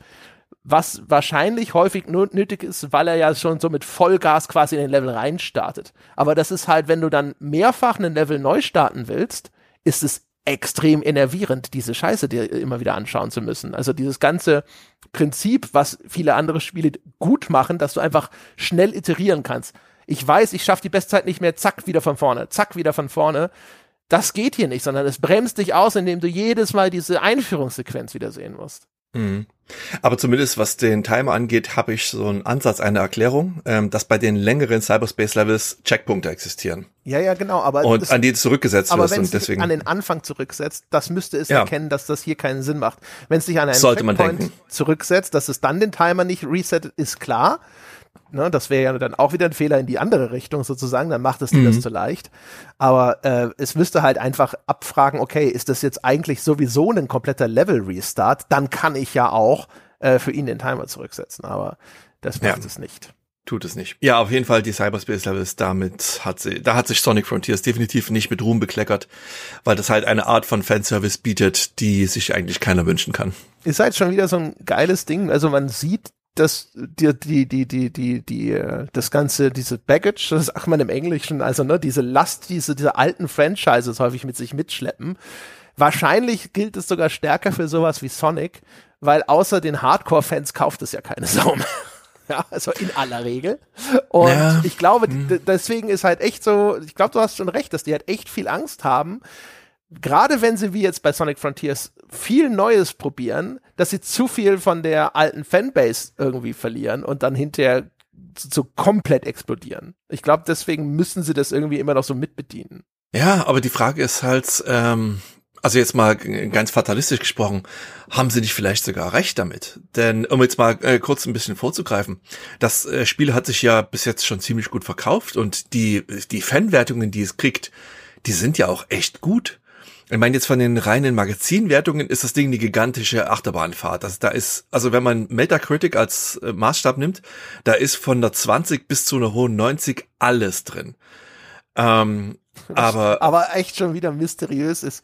Also sowohl wie man auf eine 20 kommt, als auch wie man auf eine 90 kommt bei dem Ding. Ja, ist mir völlig unerklärlich, aber man liest halt auch wirklich wahnsinnig oft, dass das, äh, also gerade in, in meinem Twitter-Zirkel, als das Spiel rauskam, da habe ich so oft gelesen, meine Güte, was für ein fantastisches, tolles neues Sonic. Und ich habe das ja auch ähm, getestet, ich habe ja äh, da äh, einen Test für GameStar geschrieben. Und aus der Sicht des alten Sonic-Fans und des äh, äh, Spieletesters äh, kommst du halt wirklich zu dem Schluss, nein, es ist kein gutes Spiel aus meiner Sicht. Aber es gibt offensichtlich Fans, die sind in der Lage, über die offensichtlichen Schwächen hinwegzusehen und sich darüber zu freuen, dass Sonic Team einen mutigen Schritt in eine neue Richtung gemacht hat, was ja auch stimmt. Ja. Ähm, aber das Resultat ist halt trotzdem in seiner Gesamtheit so unausgewogen, dass ich mir nicht erklären könnte, wie man jemals auf die Idee kommen könnte, da eine 90 zu geben. Gleichzeitig finde ich es deutlich besser als ähm, eine 20, 30, 40. Also man kann die Qualitäten, die dieses Spiel fraglos hat, auch nicht einfach wegdiskutieren, weil es manche Sachen nachweislich scheiße macht. Es ist halt leider ein, sehr durchschnittliches Spiel. Ja, aber eigentlich, also das gerade irgendwie aber auch nicht. Also es ist insofern durchschnittlich, weil es halt so seltsam unausgewogen ist. Ne? Ja, genau. Also es hat halt echt sehr starke Stärken, finde ich. Es hat halt aber auch erhebliche Schwächen. Sodass man hinterher, wenn man das dann einfach mittelt, irgendwie so, weil sowas rauskommt, dass man sagt so, ja, das weiß ich nicht. Weißt du, also das äh, bei so einem mathematischen äh, Ansatz, wenn du so möchtest. Ne? Es hat halt fünf Minuspunkte gesammelt und es hat fünf Pluspunkte gesammelt und dann ist es irgendwie nicht vom Fleck gekommen und bleibt bei, bei null sozusagen. Aber genau. ähm, es ist nicht durchschnittlich in dem Sinne, dass es so ein ganz generischer Schissel ist. Auch wenn es generische Bestandteile hat, wie zum Beispiel dieses Open-World-Design mit diesen verschiedenen Ressourcen, die dann wieder das nächste Ding freischalten und sowas, was halt völlig, also dümmer kann man es halt echt nicht machen. Aber ähm, andere Sachen macht's ganz toll. Und da können wir jetzt mal drüber sprechen, was es nämlich ganz ja. toll macht. Und das ist tatsächlich alles eigentlich, finde ich, was äh, in der Open World stattfindet. Äh, da funktioniert super, weil ich habe das Gefühl, dass sie genau die richtigen Anpassungen endlich vorgenommen haben. Eine Sache habe ich schon erwähnt. Ich, die Skala der Open World ist dem der Geschwindigkeit von Sonic angemessen, kommt ihr teilweise auch, also da ist, ist Sonic sogar manchmal einfach geil als Spielfigur, weil du sagen kannst so, ah, dann laufe ich halt noch mal da hinten hin zurück und es dauert irgendwie vier Sekunden, weil Sonic so schnell durch diese Gegend zischen kann und das ist geil. Und sie haben äh, da zum Beispiel finde ich auch ähm, das, was ich vorhin erklärt habe, mit dieser Attacke, die man benutzen kann, um sich an Gegenstände ranzuziehen. Das ist eigentlich so ein bisschen wie bei sowas wie Spider-Man oder sowas, dass du dich an die Umgebung so dranhängen kannst, wenn, wenn man so will. Nur, dass du halt mhm. nicht schwingst an einem Seil, sondern Sonic an dieses Objekt rangezogen wird. Auch das ist genau das Ding, was es braucht. Die Geschwindigkeit führt erstens dazu, dass du wahnsinnig viel Boden gut machst, deswegen brauchst du eine große Skala, damit nicht ein zu kleines Objekt innerhalb von einer halben Sekunde schon an dir vorbeigeschossen ist und du als Spieler keine Chance hast zu reagieren, außer du bist halt so godlike mit deinen Reflexen. Das kompensiert die Open World. Und zweitens, weil der so schnell ist, kannst du sehr leicht Objekte äh, überschießen oder du bist zu vorsichtig geworden und dann zu langsam und dann bist du zu kurz. Und das kannst du kompensieren durch diese Anziehungsmechanik, indem du sagst, du musst nur in die Nähe dieses Objekts springen und dann kannst du diese Taste drücken und Sonic zieht sich daran. Und das, das, die, diese, die, die Geschwindigkeit führt halt zu diesen großen ähm, äh, Problemen mit Präzision und genau diese Elemente kompensieren das. Und deswegen funktioniert diese Open World so gut, finde ich. Ja, und auch, weil sie halt wirklich durch ihre schiere Größe brilliert. Also man macht sich da keine Vorstellung. Es ist jetzt natürlich kein, kein Skyrim oder ein Breath of the Wild, aber jede einzelne dieser Inseln ist erstaunlich groß. Selbst wenn man Sonic, ähm, Sonics Geschwindigkeit voll auslevelt und die ganze Zeit beim Rennen die Geschwindigkeitstaste gedrückt hält, ist man von einem Ecke, äh, von einem Ende der Insel bis zum nächsten mehrere Minuten lang unterwegs. Und es gibt auch nur selten wirklich direkte Wege von einer Ecke zur nächsten sondern es, das sind halt auch gerne mal Canyons dazwischen, irgendwelche Wasserhindernisse, die man nicht einfach so durchqueren kann. Und man muss immer wieder mal neue Ecken entdecken, neue Wege entdecken. Es gibt erstaunlich viel zu entdecken und die Inseln sind auch zum Teil extrem vertikal aufgebaut. Also gerade wenn es zu den jeweiligen Bosskämpfen geht, da muss man immer wieder mal irgendwelche fiesen Türme erklettern. Da muss man sich, äh, wie du schon beschrieben hast, an irgendwelche Sachen ranziehen, muss äh, Wände hochrennen, muss Hindernisse äh, beseitigen, um weiterzukommen, muss auf irgendwelchen Schienen gleiten. Also das Erklettern von großen Hindernissen ist nicht so trivial, wie man denken könnte. Und dann wird man auch dafür belohnt, dass man sehr weit oben ist und einen Blick auf die Insel werfen kann. Die Grafik äh, finde ich jetzt nicht hübsch, aber die die Größe, die, die, die Skala, die das Ganze vermittelt, die ist schon beeindruckend und halt gerade schon wieder für ein Sonic-Spiel sehr ungewohnt. Ja, genau. Also das hat, das hat mir auch super gefallen. Also du, du erklimmst ja Strukturen in wirklich schwindelerregender Höhe, hunderte von Metern, mhm. und das kommt dann geil rüber. Das Problem, das das Spiel hat, ist äh, unter anderem auch ein technisches, weil alle Gestaltungs äh, Elemente, also diese ganzen Rails, die da in der Welt hängen oder diese Wände oder sowas, die werden vom Level of Detail sehr viel verschluckt. Du hast irre ja. viel Pop-in bei diesen Elementen. Äh, zum Glück betrifft es aber nicht die eigentliche Inselgeometrie. Das heißt also, der Ausblick auf die Insel aus schwindelerregender Höhe, die ist, der ist meistens echt cool und geil. Und wenn dann Sonic da irgendwo in hunderten Metern Höhe auf diesen Rails lang grindet und durch so ein Looping fährt und sowas, das sieht halt einfach teilweise spektakulär geil aus. Und fühlt sich dann auch echt gut an über weite Strecken. Äh, das das ist das Polish fehlt da halt leider auch ab und zu. Ich, ja. Sie haben zum Beispiel, also ein typisches Sonic-Merkmal sind diese Rails, ne? Auf denen grindet er dann so lang, so wie wenn so ein Skateboardfahrer auf die, das Geländer von der Treppe springt und dann so lang grindet, so Tony Hawk-mäßig oder Jet Grind Radio. Und ähm, Sie haben ein Gestaltungselement, das ganz cool ist, weil, wie gesagt, Sonic ist sehr schnell und dann auf so eine so eine dünne Rail auf so ein dünnes Geländerchen zu springen, so eine Schiene, das ist natürlich schon wieder sehr frickelig und häufig auch echt schwierig, wenn die Kameraperspektive gerade nicht gut ist. Und deswegen haben sie bei vielen von diesen Rails zumindest als Einstiegspunkt so ein Speedpad. Das sind so unten diese leuchtenden Pfeilchen auf dem, auf dem Boden, kennt man ja aus ganz vielen Spielen. Und das ist viel breiter und besser anzusteuern. Das haben sie aber nicht immer. Und das sind so die Sachen, wo man manchmal merkt, du, du du flowst manchmal so richtig geil durch diese Passagen durch und alles läuft und das Design stimmt. Und dann kommen aber so kleine einzelne Passagen, wo du merkst, sie hatten nicht die Zeit, um wirklich alles vernünftig und perfekt auszutarieren. Und dann ist es so, wie so ein Sequence Break, weißt du, wie wenn bei so einem Fighting Game alles läuft und dann auf einmal irgendwas, äh, irgendjemand steckt dir den Stock in die Speichen. Und dann ist auf einmal die ganze Geschwindigkeit weg, du stehst komisch, du musst Sonic neu ausrichten, du musst auf einmal langsam und vorsichtig vorgehen. Und dieses, dieses, dieses ganze Geschwindigkeitsgefühl und dieser ganze Flow ist auf einmal kaputt. Ja, dazu gibt's halt auch noch immer wieder solche Minispielchen, also auf der Oberwelt, wie gesagt, ähm, gibt es ja einen Haufen Zeug aufzusammeln und das ist immer an irgendwelche Herausforderungen gebunden. Die meisten davon sind total trivial und einfach zu lösen. Dann gibt's aber auch wieder irgendwelche Minispiele, wo man zum Beispiel quasi so eine Art von Schafherde behüten muss. Das sind keine Schafe, das sind kleine Kreaturen, aber das ist jetzt wurscht. Und die muss man halt ähm, äh, zu einem bestimmten Punkt lotsen, muss aber gleichzeitig diese Herde hüten. Wenn man zu nah an sie rangeht, dann breiten die sich so unnötig aus. Das heißt, man muss ständig in so einem Halbkreis um sie herumrennen, damit sie zusammenbleiben. Und das ist halt auch komplett äh, der, der Stock in den Speichen. Das ist mit angezogener Handbremse, muss langsam vorgehen. Und es, es, Sonic wird halt auch ständig ausgebremst. Und ja, ich verstehe das natürlich im Kontext der Minispielchen schon, aber das, da fehlt halt wirklich dieser von dir angesprochene Flow. Und das ist schade, weil in seinen besten Momenten fühlt sich Sonic Frontiers wirklich gut an. Dann, dann rennst du einfach durch die Gegend, die rollt sich zwar in zwei Meter Entfernung vor dir auf, aber es fühlt, trotz, fühlt sich trotzdem gut an. Der Motion Blur spielt mit. Und es, es sieht zum Teil ganz nett aus, wenn auch nicht immer. Ja, und vor allem, also, sie haben, glaube ich, einen riesigen Aufwand äh, betrieben, um diese einzelnen äh, Open-World-Sprungpassagen nicht nur von den Hindernissen durchzudesignen, sondern vor allem von den Kameraperspektiven. Also, du hast das, glaube ich, vorhin schon mal angeschnitten, das kann manchmal störend sein, weil du läufst durch die Open World und dann kommst du versehentlich auf einen Bumper also eine dieser Sprungfedern oder auf ein Speedpad oder sowas. Und dann zieht dich das Spiel auf einmal in so eines dieser vororangierten Hindernisparcours rein. Und da ist die Kamera vordefiniert. Die schwenkt dann auf einmal zur Seite oder nach oben aus einer leicht schräg angestellten Perspektive.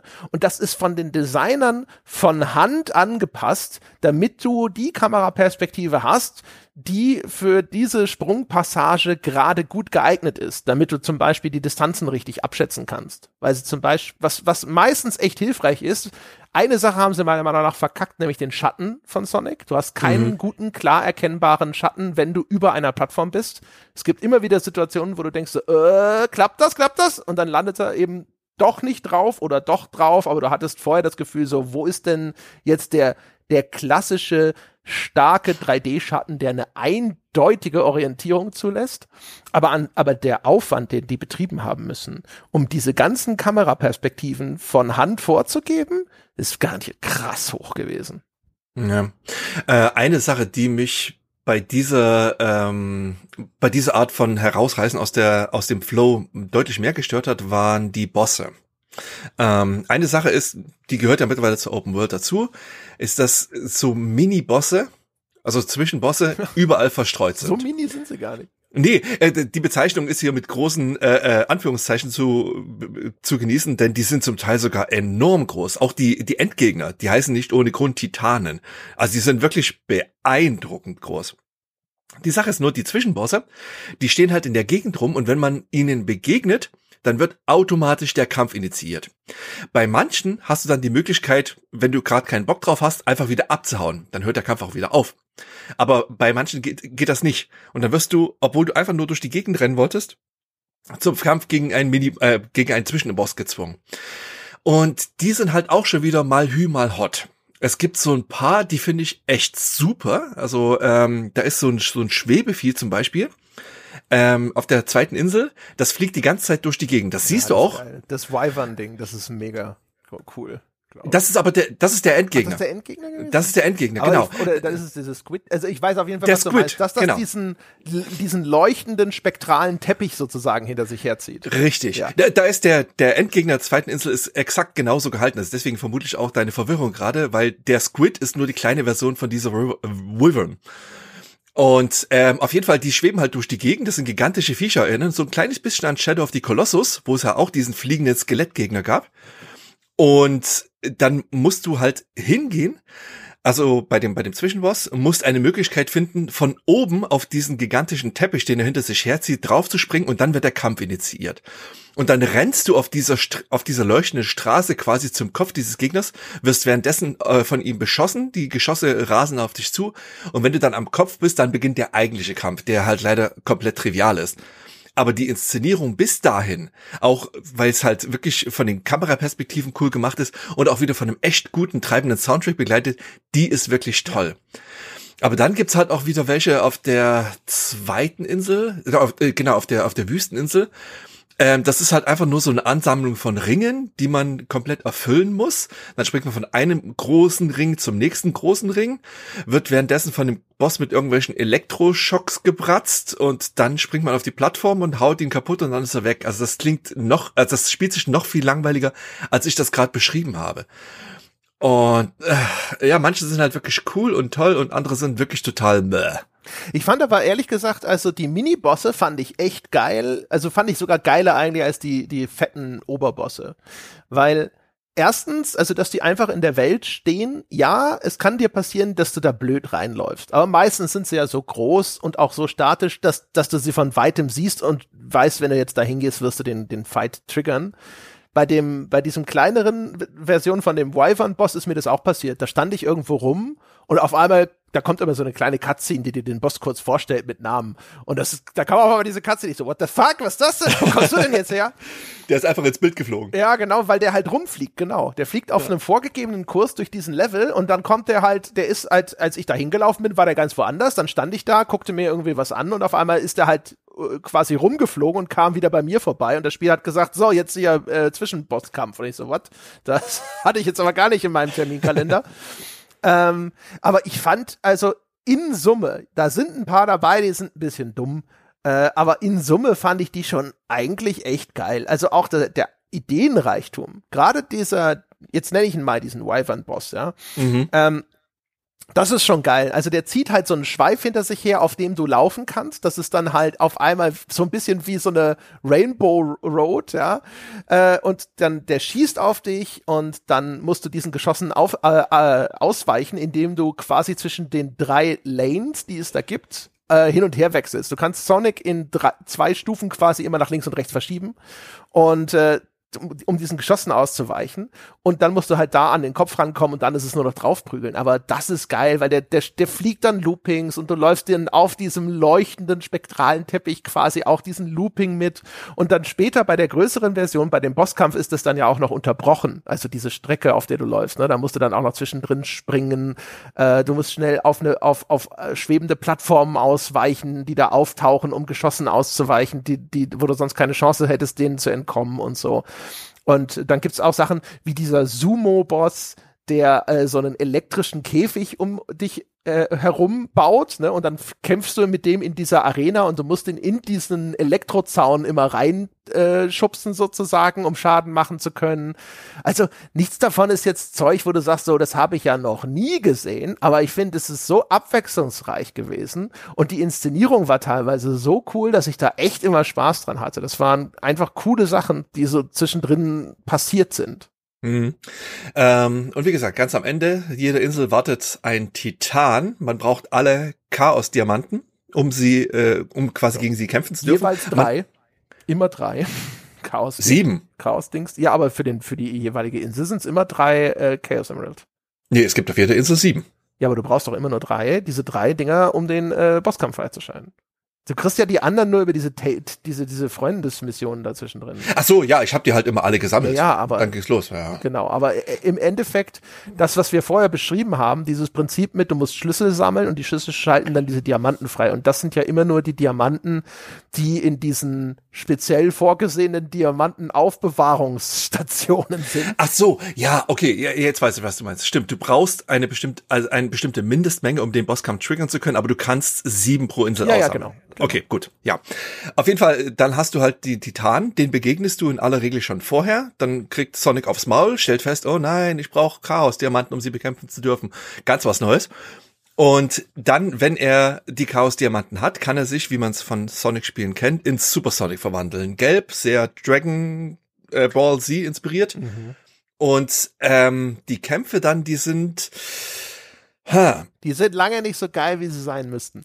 Nein, also die sind zum Teil sensationell inszeniert, auch schon wieder von so einem typischen J-Metal begleitet, wo halt ähm, irgendwelche Japaner ihren Gitarren ganz schreckliche Dinge antun, aber es passt halt ziemlich gut. Aber die Sache ist, die Kämpfe, die sind halt so absurd trivial. Du musst halt nichts machen, außer die Angriffe blocken und dann deine Angriffstaste zu spammen.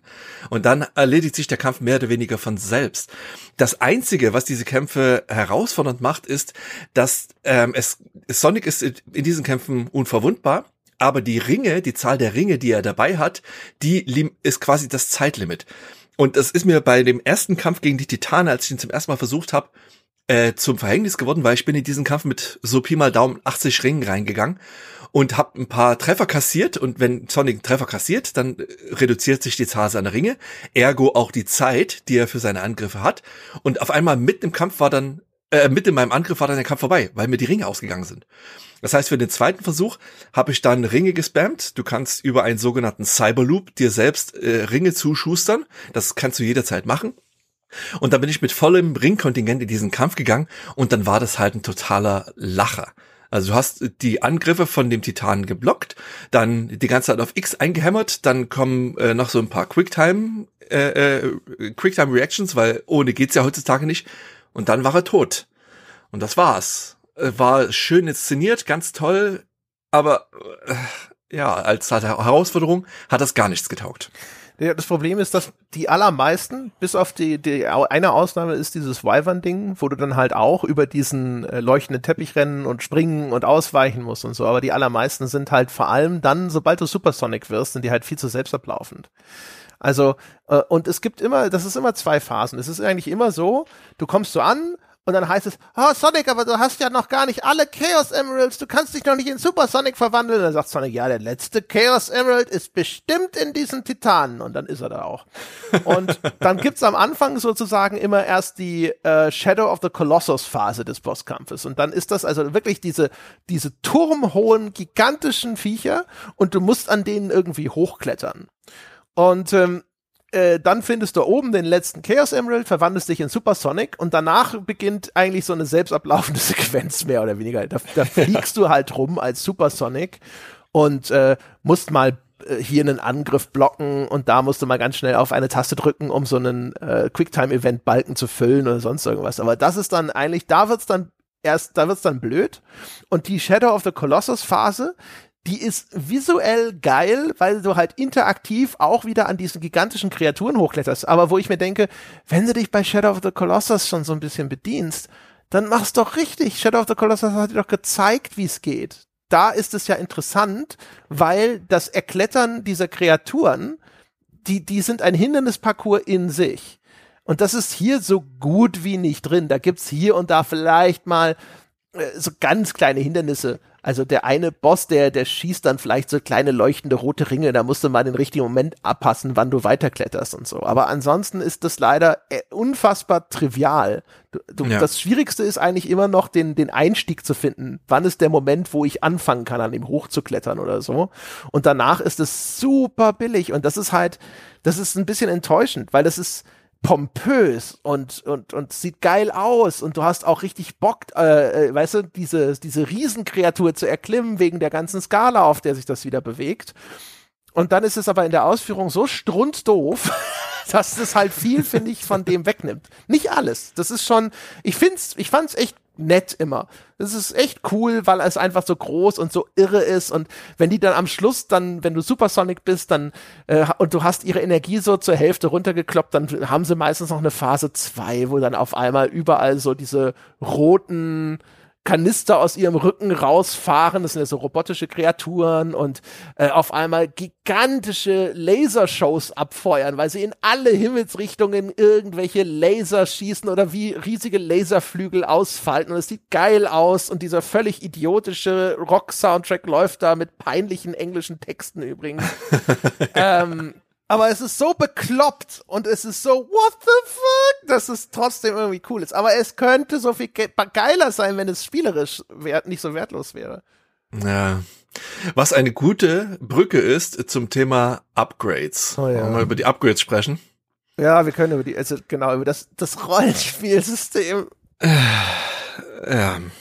Es ist ja, es ist ja ein Open-World-Spiel. So. Und ein Open-World-Spiel kommt ja nicht ohne Upgrades aus. Das ist, was, spricht ja auch überhaupt nichts dagegen. Und du kannst halt hier einen Haufen Zeugs aufsammeln. Ja, wir wissen ja auch, Mario Odyssey hatte ja auch äh, Charakterwerte für Mario.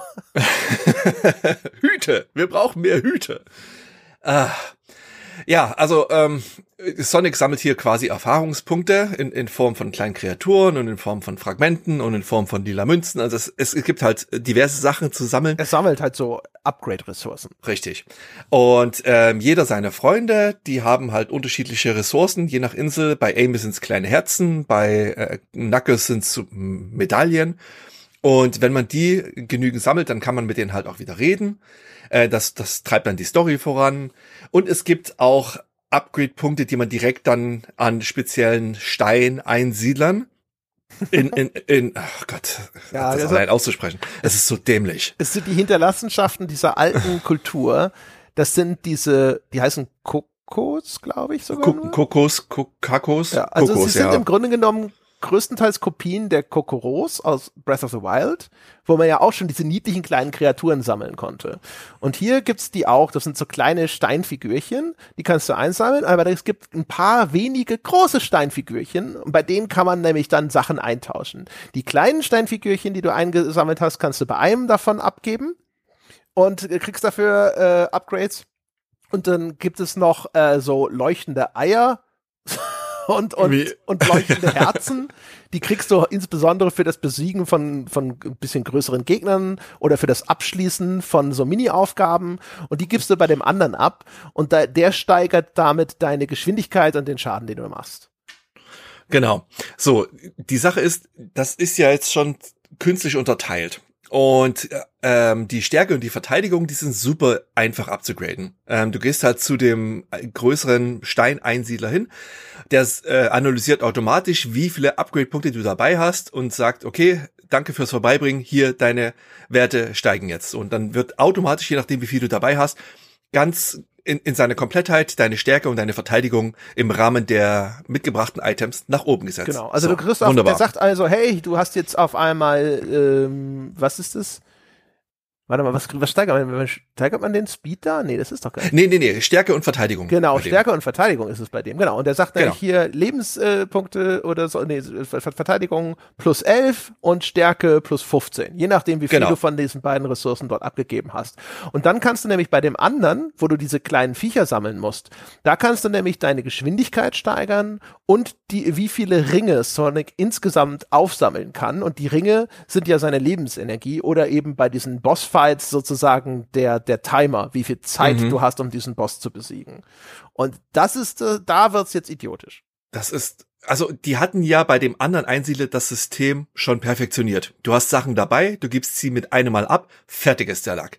Bei dem anderen Einsiedler wiederum wird jeder einzelne Punkt einzeln abgehandelt. Du kriegst eine kleine Begrüßungsansprache, dann wird ein Punkt, den du dir auch noch aussuchen musst, der fragt dich explizit, möchtest du deine Geschwindigkeit upgraden oder deine Ringtragefähigkeit? Dann wählst du eins aus, dann wird die gewählte Fähigkeit um einen Punkt erhöht, dann gibt's eine kleine Verabschiedung und dann beginnt das Ganze von vorn. Und wenn du halt 50 von diesen kleinen Upgrade-Features dabei hast, dann musst du allen Ernstes jeden einzelnen dieser Punkte 50 mal machen. Und das ist so frustrierend. Ja, das, das ist, ist wirklich Hammer. Ist so, so zäh. zäh. Ja. nice. es ist äh, schlimm. Also vor Wahnsinn. allem, weil, weil er ja jedes Mal auch noch so, okay, danke, ich habe deine Dicke erhöht. Weißt du, also das ist halt wirklich oh. dieser Prozess. Es ist nicht ein, okay, ähm, ich, du hast 50 Viecher dabei, willst du Ringe erhöhen, dann gehst du auf Ringe und sagst plus, plus, plus, plus, plus, plus, plus, plus, plus. Ne? So wie man irgendwie sein Level äh, in Dark Souls oder so erhöht, wenn du Seelen abgibst oder so, du einfach das Ding hochzählst und dann bist du fertig. Nein, es ist jedes Mal wieder durchläufst du diesen kleinen Scheißdialog, dann um einen Punkt endlich äh, angerechnet zu bekommen und dann das nächste für den nächsten Punkt und das nächste. Und es gibt sogar, du kannst bei dem jederzeit respecken sogar. Also es gibt ja sogar die Möglichkeit zu sagen, oh, ich habe irgendwie, keine Ahnung, anscheinend zu viel oder zu wenig auf Speed verteilt. Ich möchte das neu verteilen. Schieb mal was rüber von Ringe auf Speed oder von Speed auf Ringe. Also es ist noch nicht mal so, dass man sagen könnte, ja, das ist ja eine ganz wichtige Entscheidung und da, da musst du als Spieler genau überlegen und deswegen lassen sie dich jeden einzelnen Punkt mit Bedacht vergeben, sondern es ist scheißegal. ja, aber okay, also da, äh, die Stärke und Verteidigung, die habe ich bei mir ratzfatz aufgelevelt, weil dazu kommen wir jetzt gleich noch. Es mhm. gibt äh, ein, einen krassen Gamebreaker in Sonic Frontiers. Ja. Aber Geschwindigkeit und Ringtragefähigkeit habe ich irgendwann einfach gelassen, weil es mir so auf den Sack ging. Das, diese ganze Prozedur jedes Mal von vorne durchschleiern zu müssen, hatte ich irgendwann überhaupt keine Lust mehr drauf. Ja. Nicht, dass es einen Unterschied macht. Also ich meine, Ringtragefähigkeit, die ist äh, relativ wichtig, weil gerade bei den Bosskämpfen möchte man schon relativ viele Ringe dabei haben. Deswegen pumpt man die halt ein bisschen nach oben. Aber was die Geschwindigkeit angeht, habe ich ganz ehrlich, ich glaube, ich habe da 20 Punkte investiert und ich, keine Ahnung, ob das irgendeinen Unterschied gemacht hat. Also man, ich finde auf, das, so auf der Oberwelt, wenn du es dann mal richtig so ein bisschen hochgeschubst hast, dann merkst, hast du manchmal das Gefühl, dass du es merkst. Ich habe am Anfang, habe ich voll viel in Speed investiert, weil ich gedacht habe, ich brauche das später in den Cyber-Levels, damit ich überhaupt eine Chance habe, diesen S-Rank zu erreichen, wo man ja so eine Bestzeit schlagen musste. Ich habe gedacht, das machen die bestimmt so, dass ich dann hinterher halt Speed gelevelt haben muss, damit Sonic schnell genug ist. Aber ich hatte das Gefühl so, ne, ich, ich bin mir nicht mal sicher, ob das Einfluss nimmt auf die Geschwindigkeit in den Cyber-Levels, weil da wirst du ja. ja. sowieso so ein bisschen auf so Standardwerte zurückgesetzt. Du kannst in ein Cyber-Level ja auch mit 400 Ringen reingehen, du startest da mit null. Ähm, also von daher glaube ich, dass die vielleicht sogar standardisiert sind und dass das deswegen eh, also für die Funktion, wo ich dachte, dafür ist es wichtig, ist es glaube ich scheißegal. Ja, vermutlich sogar war. Also ja, es, es frustriert halt. Ja. Und ansonsten, ne, also das sind auf dem normalen Schwierigkeitsgrad auch Werte, die du guten Gewissens ignorieren kannst, weil ehrlich gesagt, also ich finde, du hast auch genug Ringe. Ich hatte fast, also ganz, ganz selten hatte ich Probleme, solange du deine Ringe halt äh, voll hast und du kannst sie ja jederzeit einfach aufladen. Eben, über diesen Cyberloop. Was eine komische Entscheidung ist irgendwie, ne? Ja. Der Cyloop, über den können wir auch noch mal kurz sprechen, bevor wir zu dem Gamebreaker kommen übrigens. Das ist, äh, das ist, äh, das ist eigentlich nämlich eine coole Idee, kannst jederzeit die, äh, ich habe es auf PS5 gespielt, kannst jederzeit die Dreieckstaste gedrückt halten und dann fängt Sonic an, einen leuchtenden Schweif hinter sich herzuziehen und du kannst damit jetzt quasi in diese Landschaft malen. Und sobald du ein Areal komplett umschlossen hast mit diesem leuchtenden Ring, also indem du zum Beispiel einen kompletten Kreis läufst, aber das muss nicht ein perfekter Kreis sein, dann beginnt der so ein bisschen zu leuchten und wenn du die Taste dann loslässt, dann hast du jetzt hier mit einem Side-Loop ausgelöst. Den benutzt das Spiel manchmal echt ganz cool auch in Kämpfen, wo du dann Gegner schnell mit so einem leuchtenden Kringel umschließen musst, um zum Beispiel deren Verteidigung zu durchbrechen. Äh, du kannst es aber jederzeit frei in der Landschaft machen und dann erscheinen Münzen. Teilweise auch sogar alle anderen Ingame-Ressourcen, also auch diese Eier und diese Herzchen, mit denen du Stärke und, und Verteidigung steigerst, sogar bis hin zu einzelnen Schlüsseln, die man ja braucht, um diese Chaos Emeralds freizuschalten. Nur halt mit einer, einer solchen Seltenheit, dass das noch nicht der Gamebreaker ist tatsächlich. Aber du könntest dir damit auch wahrscheinlich, wenn du einfach nur genug Geduld hast, kannst du damit wahrscheinlich auch alle Ressourcen ranschaffen. Ich vermute, sie haben das gemacht, weil sie nicht wollen, dass Spieler irgendwo stehen und sagen, oh, ey, jetzt fehlt mir genau die, ein einziges Ding von dieser einen Ressource und jetzt muss ich noch mal irgendwo hinrennen und mir das beschaffen und das kannst du jetzt eben quasi beseitigen, indem du vielleicht fünfmal im Kreis rennst und hoffst, dass die richtige Ressource raus rauspoppt. Aber auch ulkig, dass man sich so jederzeit, du kannst jederzeit deine Lebensenergie, wenn du so willst, auf, aufs Maximum aufpumpen.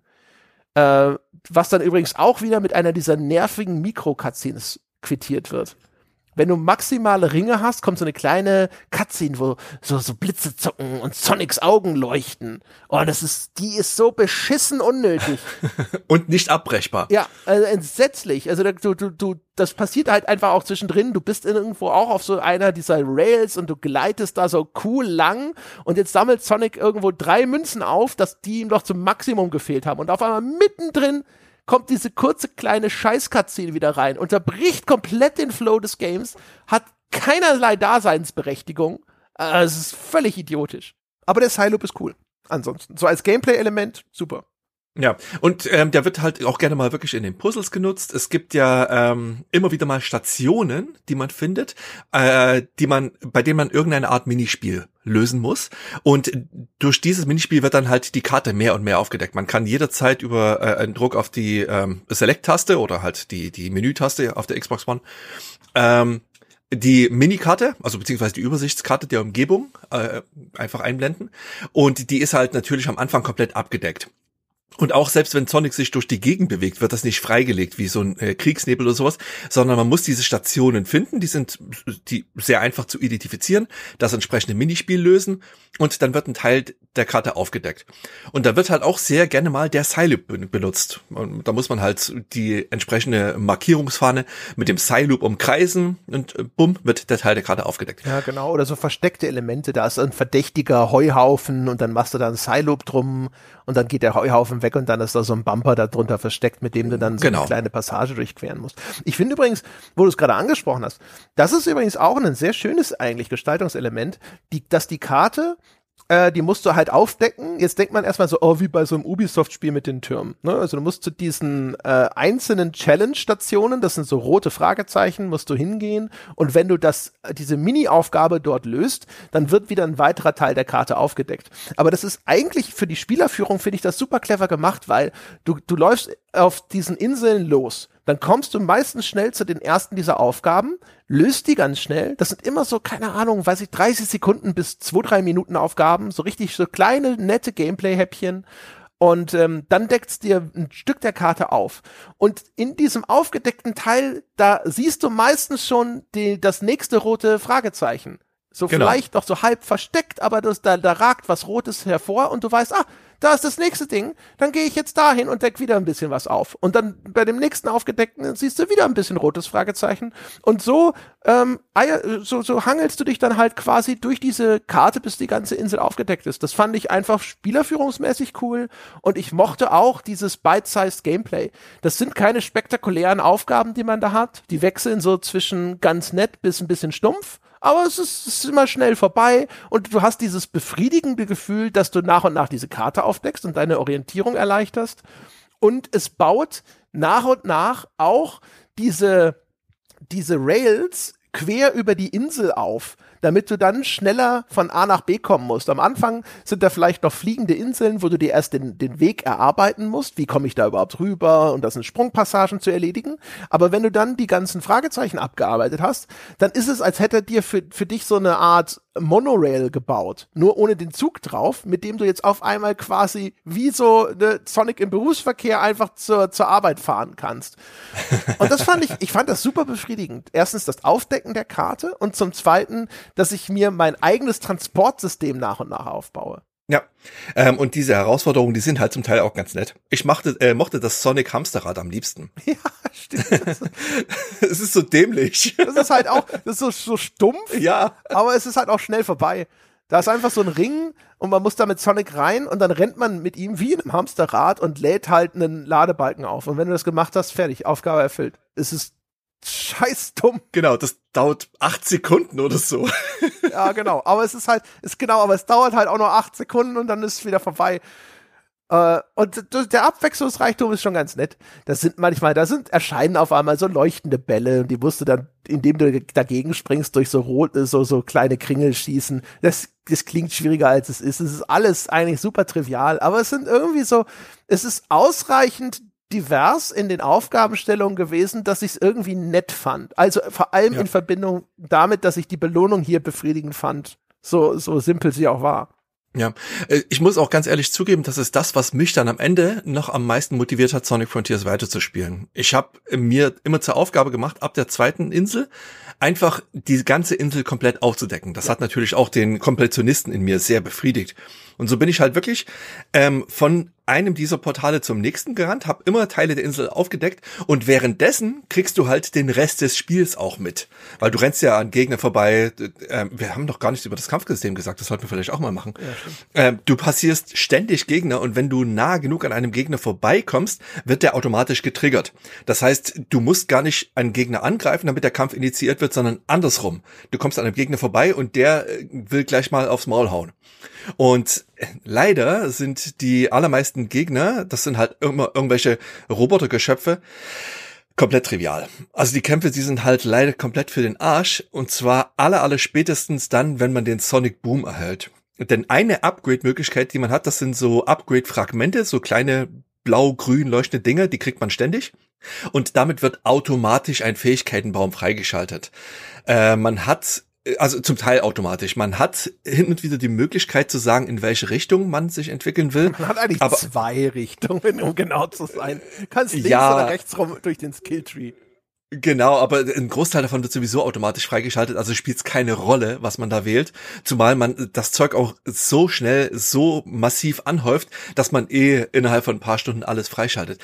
Aber äh, sei es drum, das Wichtigste ist da der Sonic Boom. Und der Sonic Boom ist, wenn man einen Gegner anvisiert und dann die, ich möchte sagen, linke Schultertaste gedrückt hält oder die X-Taste, ich habe es auf der Xbox gespielt, bin gerade mir ganz sicher, dann feuert Sonic äh, im Prinzip wie geil bei Street Fighter 2 so Sonic Booms nach vorne, so kleine Schallangriffe was im Endeffekt nichts anderes ist als ein Dauerfeuer-MG. Und während man am Anfang halt noch in den Nahkampf gehen muss und da die ganze Zeit auf die Angriffstaste einhämmern, hält man dann, wenn man den Sonic Boom hat, einfach in der Luft und man springt einfach hoch, der Gegner wird automatisch anvisiert, man hält die Angriffstaste gedrückt und es wird pausenlos gesonic boomt. Und dadurch fällt praktisch jeder Gegner mit einem Angriff. Speziell, wenn man Sonics ähm, Stärkewert ganz nach oben pusht, was ja, wie wir schon erwähnt haben, super easy zu machen ist, ist sind die Standardgegner halt wirklich null Herausforderung mehr. Ja, das Kampfsystem ist so ein ulkiger Zwitter am Anfang habe ich noch gedacht, so, ach, das ist ja sogar ganz cool gemacht, weil du schaltest dann so auch wirklich diese ganz netten Spezialangriffe frei, wo du dann, du musst halt, du hast so eine Ausweichtaste, kannst auch nach links und rechts so quasi so sidesteppen und wenn du direkt nach dem Sidestep eine andere Taste drückst, damit löst er dann zum Beispiel auch so ein, so ein Zickzack-Angriff aus, ne, wo so, so eine kleine Cutscene kommt und Sonic geht ein bisschen zurück und dann kommt er in so ein Zickzack-Muster und dann schlägt er da bei dem Gegner ein und solche Sachen. Und am Anfang habe ich noch gedacht, so, ach, das ist ja gar nicht mal so, so trivial. Dann musst du halt auch noch diese verschiedenen äh, äh Angriffsmuster lernen und sowas. Und dann stellte sich hinterher raus, und, nee. Es gibt sogar eine Fähigkeit, die das alles automatisiert. Hast du das mal freigeschaltet? Ja, genau, ja. Also dann wird's echt gültig dumm. Weil ja. dann löst das Spiel für dich einfach automatisch die jeweils diese Spezialangriffe aus. Und dann musst du wirklich nur noch auf eine Taste drücken, wiederholt. Und dann löst sich dieser Kampf von alleine.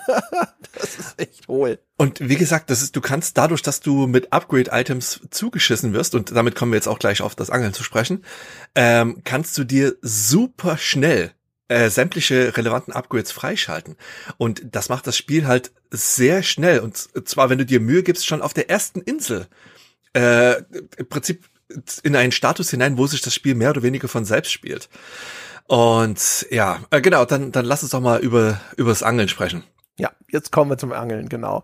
Also das Angeln, das ist tatsächlich, also das Designelement, wo der Entwickler entweder äh, aus, weiß, aus, keine Ahnung, entweder wirklich beide Augen geschlossen hatte oder vorsätzlich gesagt hat, fuck it, äh, die ist mir egal. Die Leute, dieses, ich habe zwar dieses ganze Upgrade-System eingebaut, aber ich baue jetzt auch noch ein Spielelement ein, mit dem man das, wofür man normalerweise zehn Stunden spielen müsste, in, weiß ich nicht, einer Stunde erledigt hat. Ja.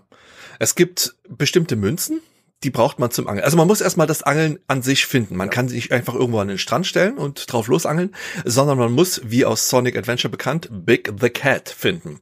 Das ist eine große lila Katze mit extrem breiten hängenden Ohren, sieht ein bisschen dumpf aus, aber begrüßt Sonic auch so. Ja, so ein Hillbilly-mäßig ist das, ja. Ja, und der, der lädt Sonic zum Angeln ein. Ja, genau. Also es gibt ein Angelportal immer in der Welt und das musst du halt finden. Das ist genauso wie diese anderen Portale, aber es gibt halt nur eins und dann manchmal findest du es recht schnell, manchmal dauert es, bis man da drauf stößt. Ja, aber wenn man halt die Karte ähm, zügig aufdeckt oder halt einfach ein bisschen durch die Gegend rennt, man, die sind auch immer äh, direkt erreichbar. Es gibt ja keine ähm, unnatürlichen Hindernisse, dann findet man das schon. So, dann lädt einen Big zum Angeln ein und er will für jede Angelrunde einen Angeltoken. So, das ist, und dann steht man halt am Gewässer. Man kann ähm, frei platzieren, wo man den Köder reinschmeißt. Es hat nur halt null Auswirkungen. Ja, es ist eine Angellotterie. Ja, völlig. Es schwimmt zwar Fische in diesem See, aber es, es ist völlig wurscht, wo du das Ding hinschmeißt. Ja, und wenn dann reinschmeißt, dann zuckt der, die, die, die Angel kurz und dann muss man bestätigen, dass jemand angebissen hat, dann gibt's einen ganz, ganz kurzen kleinen Reaktionstest, wo ein Kreis von innen nach außen fährt und wenn der einen anderen Kreis überlagert, muss man schnell die Taste drücken, dann wird das jeweilige lebende oder nicht lebende Ding aus dem Wasser gezogen. So, ähm, und da gibt's alles Mögliche. Da gibt's diverse Fische, es gibt Krebse, Kaulquappen, es gibt eine enorme Menge übrigens. Pro Insel auch noch unterschiedlich. Also was die an 3D-Modellen designt haben für dieses stumpfe Angellotto ist unglaublich. Und auch hübsch. Also ja. die, die, die Tiere, also gerade diese auf natürlichen Fischen basierenden Modelle, die sehen echt hübsch aus, kannst du nix sagen. Die bewegen sich auch weich, die Krabben, da, da bewegt sich jedes Bein einzeln, die Flossen bei den Fischen, die sind weich animiert. Also da muss ordentlich was an Zeit reingeflossen sein. Dafür, dass das so ein extrem dumpfes Ding ist. Ja, genau. Also das, das Graphics-Team hatte wahrscheinlich zwischendrin irgendwann mal richtig Leerlauf. und da hat jemand gesagt, komm, weiß ich nicht, mach, mach noch einen Fisch. und ich mache auch noch einen Fisch. Und es gibt halt eine komplette Fisch-Enzyklopädie, wo man sich auch noch Informationen über diese Dinger einholen kann. Es gibt diverse Sonic-Elemente, also es gibt halt diese Chopper-Gegner, diese äh, großen, schnappfreudigen Comic-Fische. Es gibt Ringe, die man rausziehen kann, Blechdosen, cool. Schatzkisten, also abgefahrenes Zeug. Man kann damit ziemlich viel Zeit verbringen und je nach Insel gibt's halt auch immer komplett unterschiedliche Sachen. Das ist schon ganz witzig gemacht. Ja.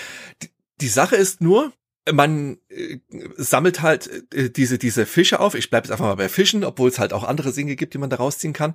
Und je nach erhaltenem Fisch gibt es mehr oder weniger ähm, Upgrade-Tokens, beziehungsweise halt ähm, ja Münzen, die man umtauschen kann. Ja, also erstmal gibt's Shop-Tokens, mit denen du in dem Angelshop einkaufen kannst.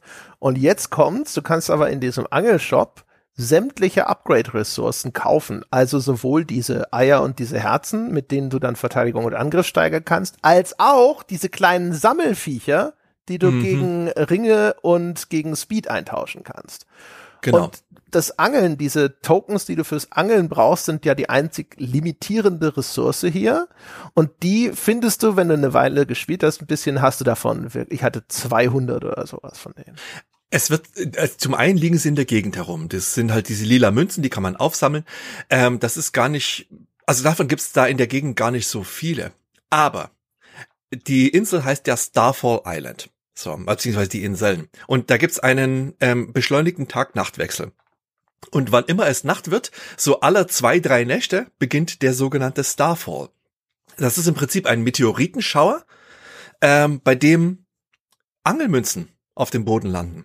Und man. Ja, also es landen kleine Meteoriten auf dem Boden und es wird ein einarmiger Bandit, eine Slotmaschine oben eingeblendet. Genau. Und für jeden ah, ja, stimmt, Meteoriten, stimmt, stimmt. den du einsammelst, dreht sich einmal quasi diese drei Rollen. Und wenn du dann dort gewinnst, dann schüttet es dir diese lila Münzen, mit denen du also angeln kannst, aus.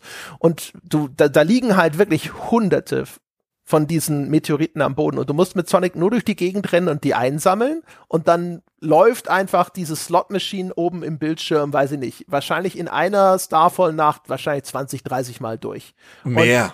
Und, und du gewinnst ja. einfach endlos viele von diesen Münzen. Ja, äh, also buchstäblich hunderte Münzen kannst du in einem Starfall aussammeln.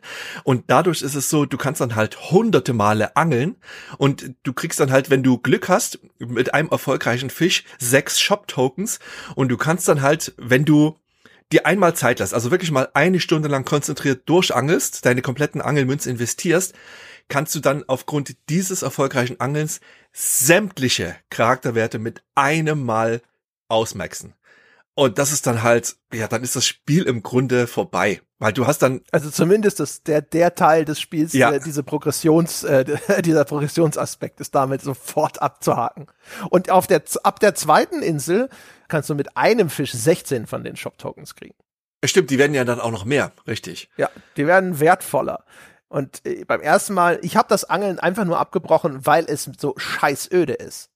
Das ist die Herausforderung, ja dass du, dass du es aushältst, immer wieder zu sagen, ja, schmeiß die Route dahin, zwei Sekunden warten, ja, da hat was angebissen, ja, dass den Reaktionstest bestehen, der strunz einfach ist, Shopmünzen einsammeln und das wiederholst du und wiederholst du und wiederholst du. Und ich habe das, weiß ich nicht, ich habe das nicht mal eine halbe Stunde durchgehalten, weil es einfach scheißöde ist. Das ist das dümmste Angelspiel ever aber selbst dadurch habe ich irgendwie 20 Level oder so in diesen, diesen Kategorien von äh, Stärke und Verteidigung hochgeballert. Einfach so, ohne es drauf anzulegen. Und das ist halt absurd, vor allem auch in, im Verhältnis. Du, du musst Stunden spielen, um dir diese Menge an Ressourcen zu erarbeiten. Und dann wird dir das aber beim Angeln in den Rachen gestopft. Das ist halt völliger Schwachsinn.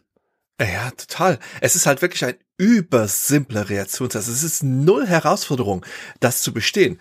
Und man muss sich schon aktiv Mühe geben, um halt zu versagen.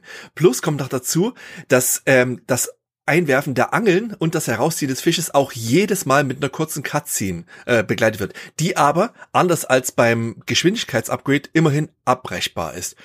Wann immer Sonic halt irgendeinen Fisch herauszieht, gibt's auch einen kurzen äh, eine kurze Nahaufnahme von seinem Gesicht mit einem Blitz im Hintergrund, als ob das ein besonderes Ereignis wäre. Aber das, da kannst du halt einfach durchdrücken und dann kriegst du es nie zu sehen. Aber es ist halt, es ist dumm. Und man, man muss sich fragen, wieso in dieses komplett bescheuerte Minispiel derart viel Arbeit investiert wurde. Wenn andere Teile des Spiels, und darauf können wir dann auch noch zu sprechen kommen, definitiv äh, wesentlich mehr Arbeit benötigt hätten. Ich hab, ich kann noch nicht mal sagen, ob das halt irgendwie von einem früheren Sonic direkt übernommen wurde. Ähm, aber äh, zumindest bei den, bei Sonic Adventures war selbst das Angeln komplexer. Also es ist, es ist unerklärlich, wieso hier zum Teil so viel Liebe drin steckt, aber das Spiel an sich so dämlich ist. Ich frage mich, ob da mal irgendeine Art von Monetarisierungssystem geplant war und dass sie dann rausgeschmissen haben weil da eben so viel Aufwand drin steckt und weil da sind das sind ja beides Glücksspielmechanismen eigentlich, die da dahinter stecken. Bei dem ja. Starfall ist es explizit diese Slot Machine und beim Angeln das ist auch Glücksspiel einfach nur im Grunde genommen bis auf dieses eine Mal, wo du halt im richtigen Moment eine Taste drücken musst, was aber super simpel ist. Äh, ob das, weil ansonsten verstehe ich auch nicht, warum da so ein Aufwand reingesteckt wurde. Und der Starfall ist ja eigentlich ein cooles Element, dass man sagt, hey, alle paar Nächte ist eine besondere Nacht, da passiert etwas. Es ist auch, sieht auch schön aus, wenn dann überall diese leuchtenden Meteoriten rumliegen. Äh, da werden auch Gegner zurückgesetzt in Starfall-Nächten, die dann auf einmal respawnen und solche Sachen. Also man hätte damit was Cooles machen können, aber was man damit gemacht hat, ist Shit. Ja. Was aber ganz putzig ist, ist, dass man in dem Angelshop ähm, auch quasi Tagebucheinträge von Dr. Eggman freischalten ja, kann. Was aber auch schon wieder fast nicht cool ist, weil das ist ganz nett. Das ist, also, wenn, wenn diese ganze Storyline in dem Spiel mir nicht ziemlich egal gewesen wäre, weil sie einfach nicht gut umgesetzt ist. Aber du erfährst ja über diese Memos, die du da kaufen kannst, nochmal einen nicht ganz unerheblichen Seitenstrang von dieser Hintergrunderzählung, weil das Verhältnis zwischen Sage, diesem mysteriösen, komischen, aus Zelda abgekupferten Cybervieh und Dr. Eggman-Robotnik äh, ausdef ausdefiniert wird. Das erfährst du ja nur, indem du diese Eggman-Memos dort kaufst. Ich glaube, die findest Richtig. du ja nicht. Nee, die gibt's nur da. Das, das hat mich auch total gewundert, weil es gibt keine Möglichkeit, die halt irgendwie an anderer Stelle freizuschalten oder eine Cutscenes anzuschauen oder irgendwas, sondern nein, dass diese, diese Memos sind explizit nur in dem Angelshop freischaltbar. Das ist so eine bizarre Beschränkung. Ja, während ja alles andere, was du da kriegst, das kannst du ja auch normal finden. Ja. Also ja, sehr merkwürdig. Aber ja, da wird halt auch die Handlung so ein Stück weit erweitert. Wer sogar noch mehr Handlung haben will, der ähm, geht auf den Twitter-Account von Sega. Denn vor dem Release von Sonic Frontiers wurde da äh, ein, äh, ich möchte sagen, achteiliger Comic veröffentlicht. Ha. Von daher bizarr. Okay, super. Das, äh, das, der, der liefert die Vorgeschichte. Das Dragon Age 2 äh, oder so Modell, wo irgendwie äh, in, in, in, in einem Webgame vorab so ein bisschen was. Äh, ja, also das mit dem Angeln ist eine mega seltsame Geschichte. Also ja. es, bestmögliche Erklärung, die mir einfällt, ist, dass das ein Fragment von etwas ist, was zu einem größeren äh, Teil des Spiels gehören sollte, der irgendwie rausgeflogen ist. Aber man hat sich gedacht, ja, ist doch immer noch netter angeln zu können. Was ich, was ich, wo, wo ich mir viel schwerer tue, ist, ist, warum haben die das Angeln so Gamebreaking gemacht? Weil das ist ja so ein Fall von kein Reviewer, also keiner von uns, die jetzt nachträglich über so ein Spiel sprechen, kennen das Spiel so gut wie die Typen, die es machen. Und keiner von uns kennt sich so gut aus wie Game Design wie die Typen, die das machen. Die müssen ja wissen, dass das genau so eingesetzbar ist und teilweise, wenn du es irgendwie erstmal ausprobierst, äh, sogar fast schon unwillentlich die Leute da reinlaufen, dass sie damit irgendwie diese ganzen Character Stats auf einmal hochballern. Und das fand ich halt echt super seltsam. Also ich habe die vermute, dass sie vielleicht sagen, dass, dass das so ein, ein Fall von maximaler spielerischer Freiheit sein soll. So, hey, die Leute, die keinen Bock haben, dieses, dieses Upgrade-System normal zu durchlaufen, die können einfach eine Stunde angeln gehen und das komplett ausschalten. Und das ist, dass sie das als so eine Art spielerische Freiheit verstehen. Ah, gute Frage. Ich habe da auch lange drüber nachgedacht und ich kann mir das nur so erklären, dass sie sich gedacht haben, ähm, das A, das Angeln, das musst du ja aktiv suchen. Das wird dir ja nicht entgegengeworfen. Das ist auch kein Teil der Handlung, über den du automatisch stolperst, sondern du musst halt wirklich Big the Cat suchen und das Angeln äh, persönlich initiieren. Und dass sie halt gedacht haben, okay, es ist halt ein komplett optionales Spielelement und dann, wenn die Spiele sich die Mühe machen, das schon zu suchen, dann sollen sie halt ihren kurzen Spaß damit haben. Und es, es ist ja von seiner kompletten Beschaffenheit her auf dieses, vielleicht auf einen Fünf-Minuten-Schub ausgelegt. Es gibt ja per se keinen Grund, dieses Angelspiel länger als fünf Minuten zu spielen, weil nach zwei Angelroutenwürfen hat man ja alles gesehen, was dieses Minispiel zu bieten hat. Aber dass dieses halt trotzdem so ausgebaut haben, dass man das sich das ganze Spiel äh, damit knacken kann, ich kann es mir nicht erklären. Es ist ja vor allem auch noch diese Kopplung, ne? Dieser Starfall, der ja wirklich, also das ist im Namen der Insel. Auch das ist so ein Element, wo man sich vorstellt, das war vielleicht mal irgendwie auch größer geplant, mehr damit äh, vorgesehen. Und jetzt, das, das, was es hauptsächlich tut, ist eben genau diese Angelmünzen abzuwerfen und auch noch in einer Menge, die es ja erst möglich macht, dass du dann das Progressionssystem quasi komplett ausschaltest. Hättest mhm. du weniger Angelmünzen, dann wäre das Angeln ja auch wieder so ein Fall von, ach ja, gut, nett, dann verbrauche ich zehn Angelmünzen, das geht schnell und dann kann ich damit die Level ein bisschen hochpumpen. Aber dass, dass dieser Effekt entsteht von wegen, ich kann alle Charakterprogressionen von Sonic hier in einer Stunde oder so erledigen, für die ich sonst zehn brauchen würde. Das entsteht ja nur durch die Kombination aus diesem komischen Starfall-Glücksspielautomaten. Und Richtig. Das muss eigentlich Vorsatz sein, aber es ist eine weirde Entscheidung. Ja, unerklärlich. Aber gut, ich meine, Sonic Team, die haben in den letzten 25 Jahren sehr viele weirde Entscheidungen getroffen, von daher ist das halt auch nur eine weitere. Ja, wahrscheinlich. Ja. Na dann. Ja, ne? Sonic Frontiers. ich habe noch eine, eine Sache, einen Faden, den wir vorhin nur so angerissen haben, den ich nochmal aufnehmen will. Und zwar ist es halt die komplette Ästhetik von der Insel, mhm. wo ich echt gedacht habe, also das, die, die Darstellung der Insel ist halt so fotorealistisch.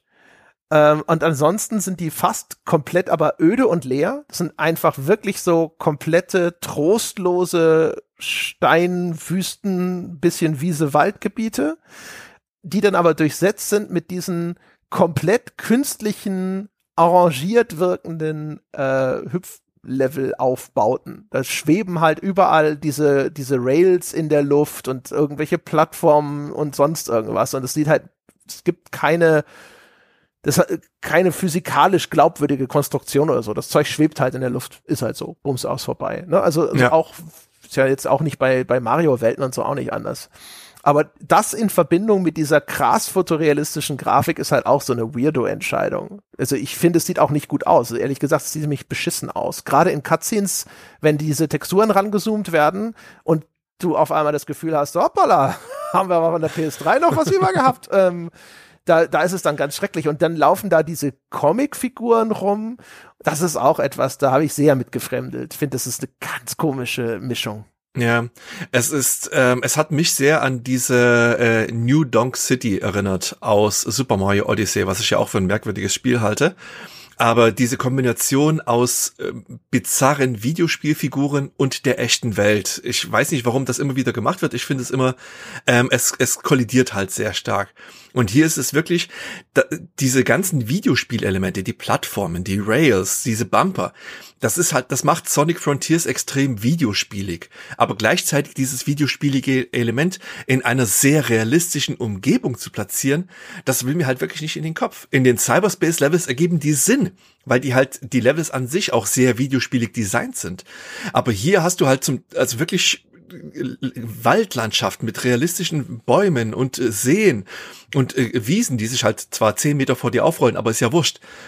Ähm, aber gleichzeitig hängen da halt wirklich ähm, diese gigantischen Pyramiden in der Luft wie die Inseln bei Avatar.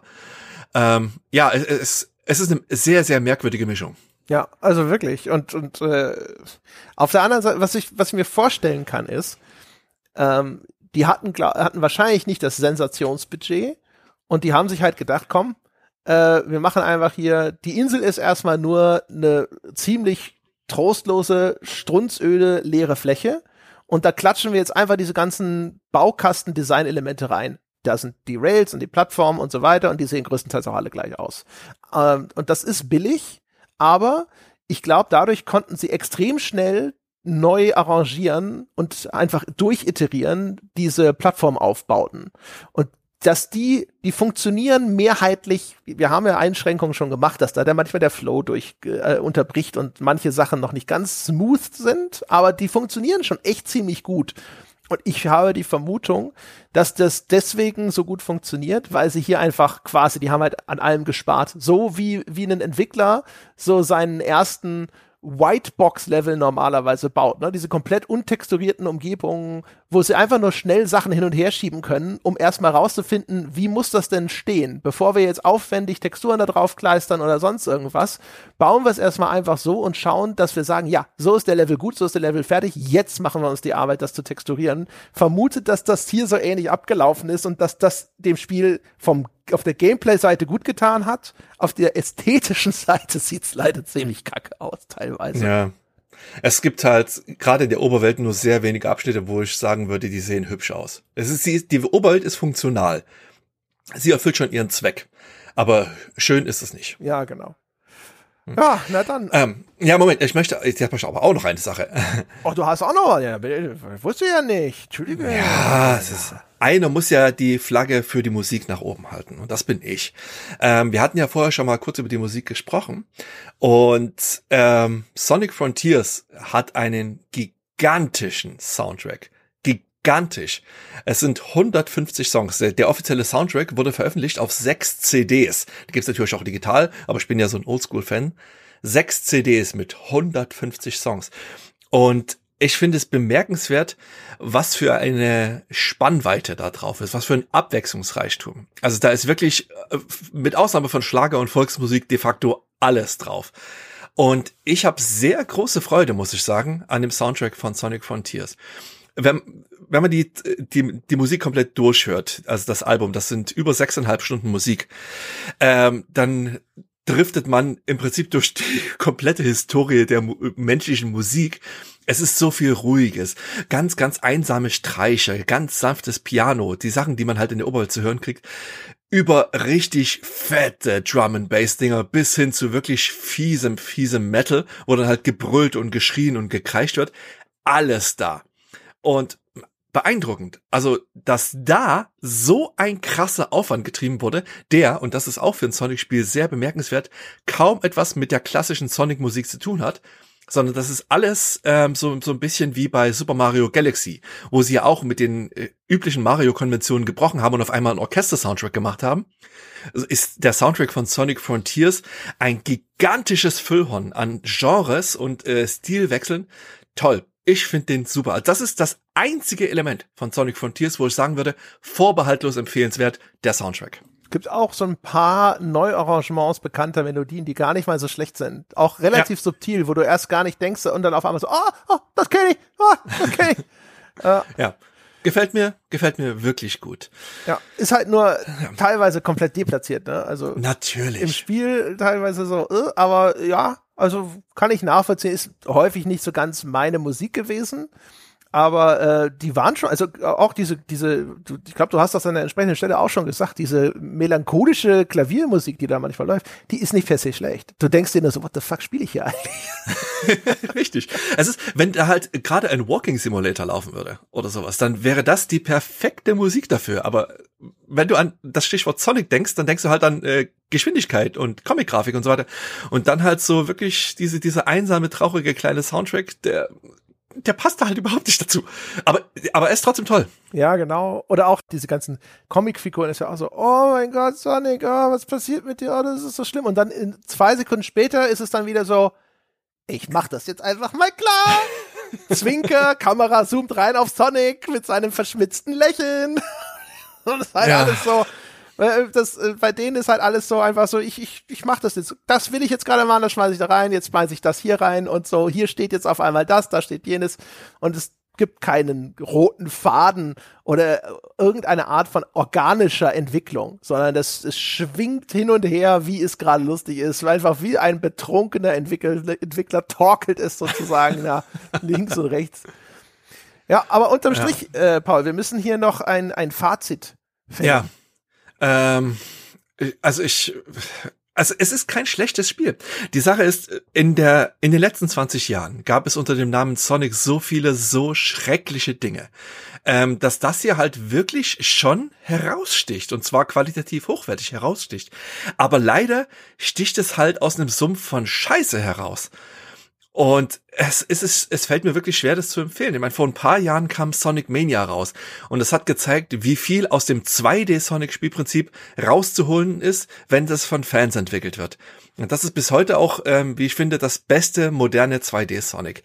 Und äh, man, also ich muss ehrlich sagen, Sonic Frontiers ist das beste moderne 3D-Sonic, aber es ist kein gutes Spiel.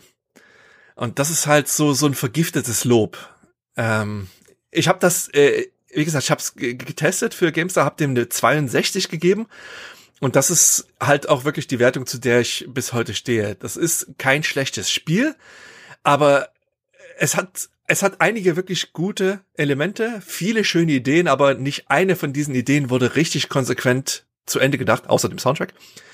Und ich hatte halt nach der dritten Welt, beziehungsweise während der dritten Welt schon keinen Bock mehr, das weiterzuspielen. Es ist immer das Gleiche. Du machst auf jeder Insel das Gleiche. Das Einzige, was dich vorantreiben könnte, ist die Progression beziehungsweise die Handlung. Und die Progression, haben wir schon gesagt, die lässt sich auf der ersten Insel ausheben. Und die zweite Handlung ist halt Blödsinn.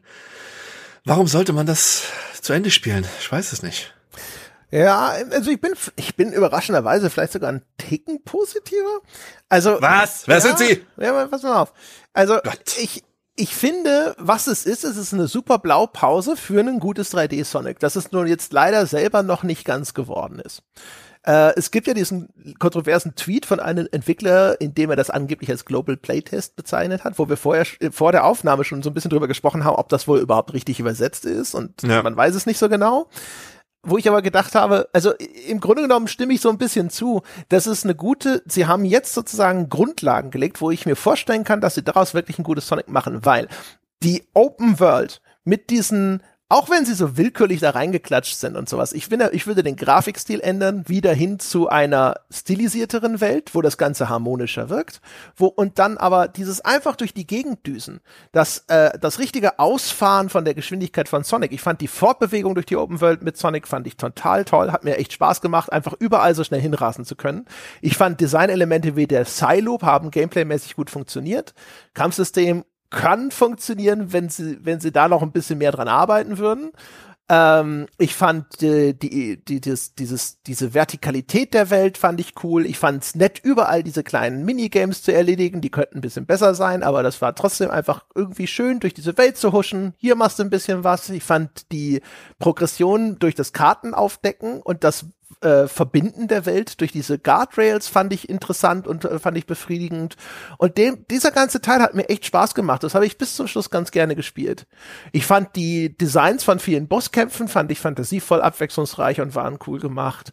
Also es hatte echt viele gute Elemente. Und das Problem ist, dass diese Classic-Level die man Pflicht absolvieren muss, zu einem gewissen Grade ein bisschen eher im Wege stehen und sehr holprig waren teilweise und eher ein bisschen unbefriedigend.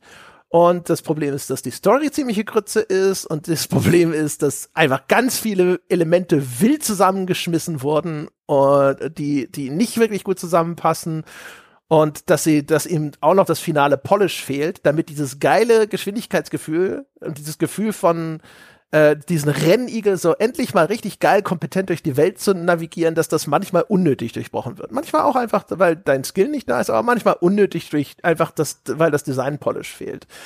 Und das ist so das Ding, wo ich mir denke, ey, ein zweites Sonic Frontiers, äh, äh in, in dem sie wirklich diese Sachen angehen, hätte ich schon Bock drauf. Das Ding ist nur, das Team, das dieses komische Kauderwelsch produziert hat, ich weiß nicht, ob ich die Hoffnung habe, dass sie das alles angehen. ja, das bei Sonic Team kann man wirklich nie wissen. Aber äh, ich stimme dir auf jeden Fall zu bei der Aussage, dass äh, ein kleiner Schritt in die richtige Richtung besser ist als gar keiner. Das ist definitiv das mutigste Sonic-Spiel ähm, der letzten Jahre. Die haben sich hier endlich mal getraut, so ein bisschen aus dem alten Konzept rauszuspringen ähm, das, das konnte nicht äh, auf den, auf den ersten Sprung äh, alles klappen, natürlich nicht. Aber sie haben sich getraut, mal was Neues zu probieren mit Sonic. Und das ist schon applauswürdig. Also das hätte auch viel, viel schlimmer kommen können. Also ich meine, Sonic und Open World, das klingt ja eigentlich äh, wie das, das offensichtlichste Rezept für eine Katastrophe. Und dass das keine Katastrophe geworden ist, das ist ja an sich schon Leistung genug. Ja, und ich finde, es ist, also ich kenne mich vielleicht nicht so gut aus, ich habe nicht so viele von diesen Zwischentiteln gespielt wie du. Für mich ist es schon echt sogar ein recht großer Schritt in die richtige Richtung, weil sie Antworten gefunden haben für viele der Probleme, die ich, die ich vorher immer gesehen habe in, bei den 3D-Sonics. Ähm, und wo ich das Gefühl habe, auf der Basis könnte man ein geiles 3D-Sonic bauen. Und es fühlt sich stellenweise und gar nicht mal so selten auch einfach mal richtig geil an. Also ich glaube ich noch nie einen Sonic gespielt oder zumindest kein 3D Sonic, wo ich zwischendrin äh, so häufig gedacht habe, das ist jetzt gerade geil. Das ist cool. Du bist jetzt gerade volle Kanne schon wieder im Sonic Cycle gefangen. Oh, die haben so viel richtig gemacht. Das nächste Spiel wird bestimmt geil. Ja, das habe ich nicht. Ich habe nicht gesagt, das wird bestimmt geil. Ich habe gesagt, ja, ich bin skeptisch. Bin sogar sehr skeptisch. Ja, ja, natürlich. natürlich. Anhand der ganz richtig Anfeind. verstanden. Aber äh, äh, jetzt habe ich das Gefühl, so, das, das könnte was werden. Also der, die, ich glaube, die Marschrichtung ist richtig. Ob sie die jetzt dann auch wirklich einschlagen äh, oder ob sie nur die falschen Lehren aus der ganzen Sache ziehen. Ja, wer weiß. Es ist Sonic Team, natürlich werden sie das. ja. Oh, die Open World lassen wir weg. Es ist nur noch eine Verkettung von diesen Cyber-Arealen. Aber die sind dafür auch fotorealistisch. Oh Gott, nein. Und mit noch mehr Handlung. Ja, oh Gott, ja, noch mehr. Ja, also ja, I want to believe. So. Ja, genau. Also das mit der Handlung habe ich null Hoffnung. Das, wird, das werden sie beibehalten, das wird auch weiter scheiße sein. Das basiert, glaube ich, ganz stark auch auf diesen, es gibt ja eine Comic-Zeichentrickserie. Äh, und ich, ich, ich glaube, da ist sehr viel schöpft daraus und auch aus Comics. Ist ja auch vor allem Sonic Comic Autor geschrieben offensichtlich. Mhm. Und ich glaube, die Sonic Lore ist halt eine, eine brennende Mülltonne. Also, weißt du, also fair Game für jeden, der, der, der das cool findet, aber ich finde es entsetzlich. Also alles daran ist schlecht. Alles. Ja. Es, äh, natürlich gibt es keinen Sinn, aber na gut, es geht ja. darum, dass ein, ein blauer Igel sehr schnell rennt. Was, ja, was kannst du daraus schon machen? Ja, mein Gott, also ja, aber ah, ne? ja. Naja, ja, egal. Also ja. auf jeden Fall, äh, trotzdem, unterm Strich war es was nicht, nicht so, dass ich jetzt sagen würde, das muss ich dringend irgendwie empfehlen. Schon gar nicht zu, zum Vollpreis. Aber ich bin, war durch, zwischendrin war ich echt angetan. Ne? Nur nach hinten raus. Nach hinten raus wird's dann auch komisch. Der, der, der vorletzte Bosskampf, der hat eine Phase, wo ich das Gefühl hatte, es war komplett broken. Da fängt er an, auf einmal nur noch im Kreis zu fahren und das Spiel erwartet, dass du mit diesen Sonic Booms auf den schießt, während er da so vorbeirauscht anscheinend. Ich habe die ganze Zeit gedacht, was ist denn jetzt los? Das ist, als ob der aus dem Kampf aussteigt und du weißt gar nicht, was du jetzt tun sollst. Also da sind Sachen drin. Sonic Pinball wird zitiert, äh, aber sie zwingen dich, das zu, äh, zu spielen, bis du einen gewissen Highscore erreicht hast.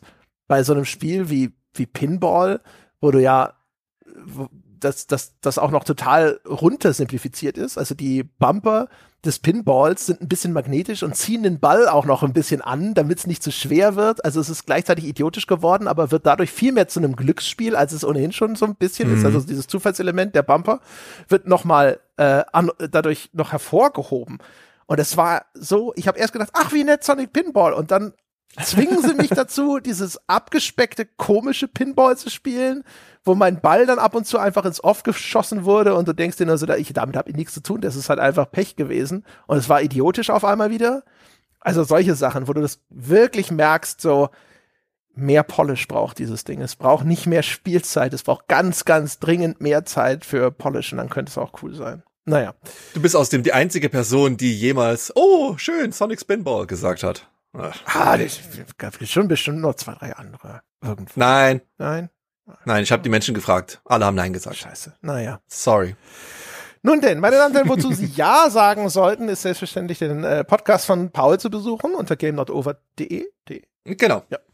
Genau, schauen Sie vorbei, äh, werden Sie auch dort Unterstützer. Dieser Mann braucht Sie, ja, damit er demnächst sich wieder Hosen leisten kann. Wer braucht Hosen? Warum Hosen? Jetzt mach den Pitch nicht kaputt. Sonic hat auch keine Hosen. Oh, du brauchst Hosen.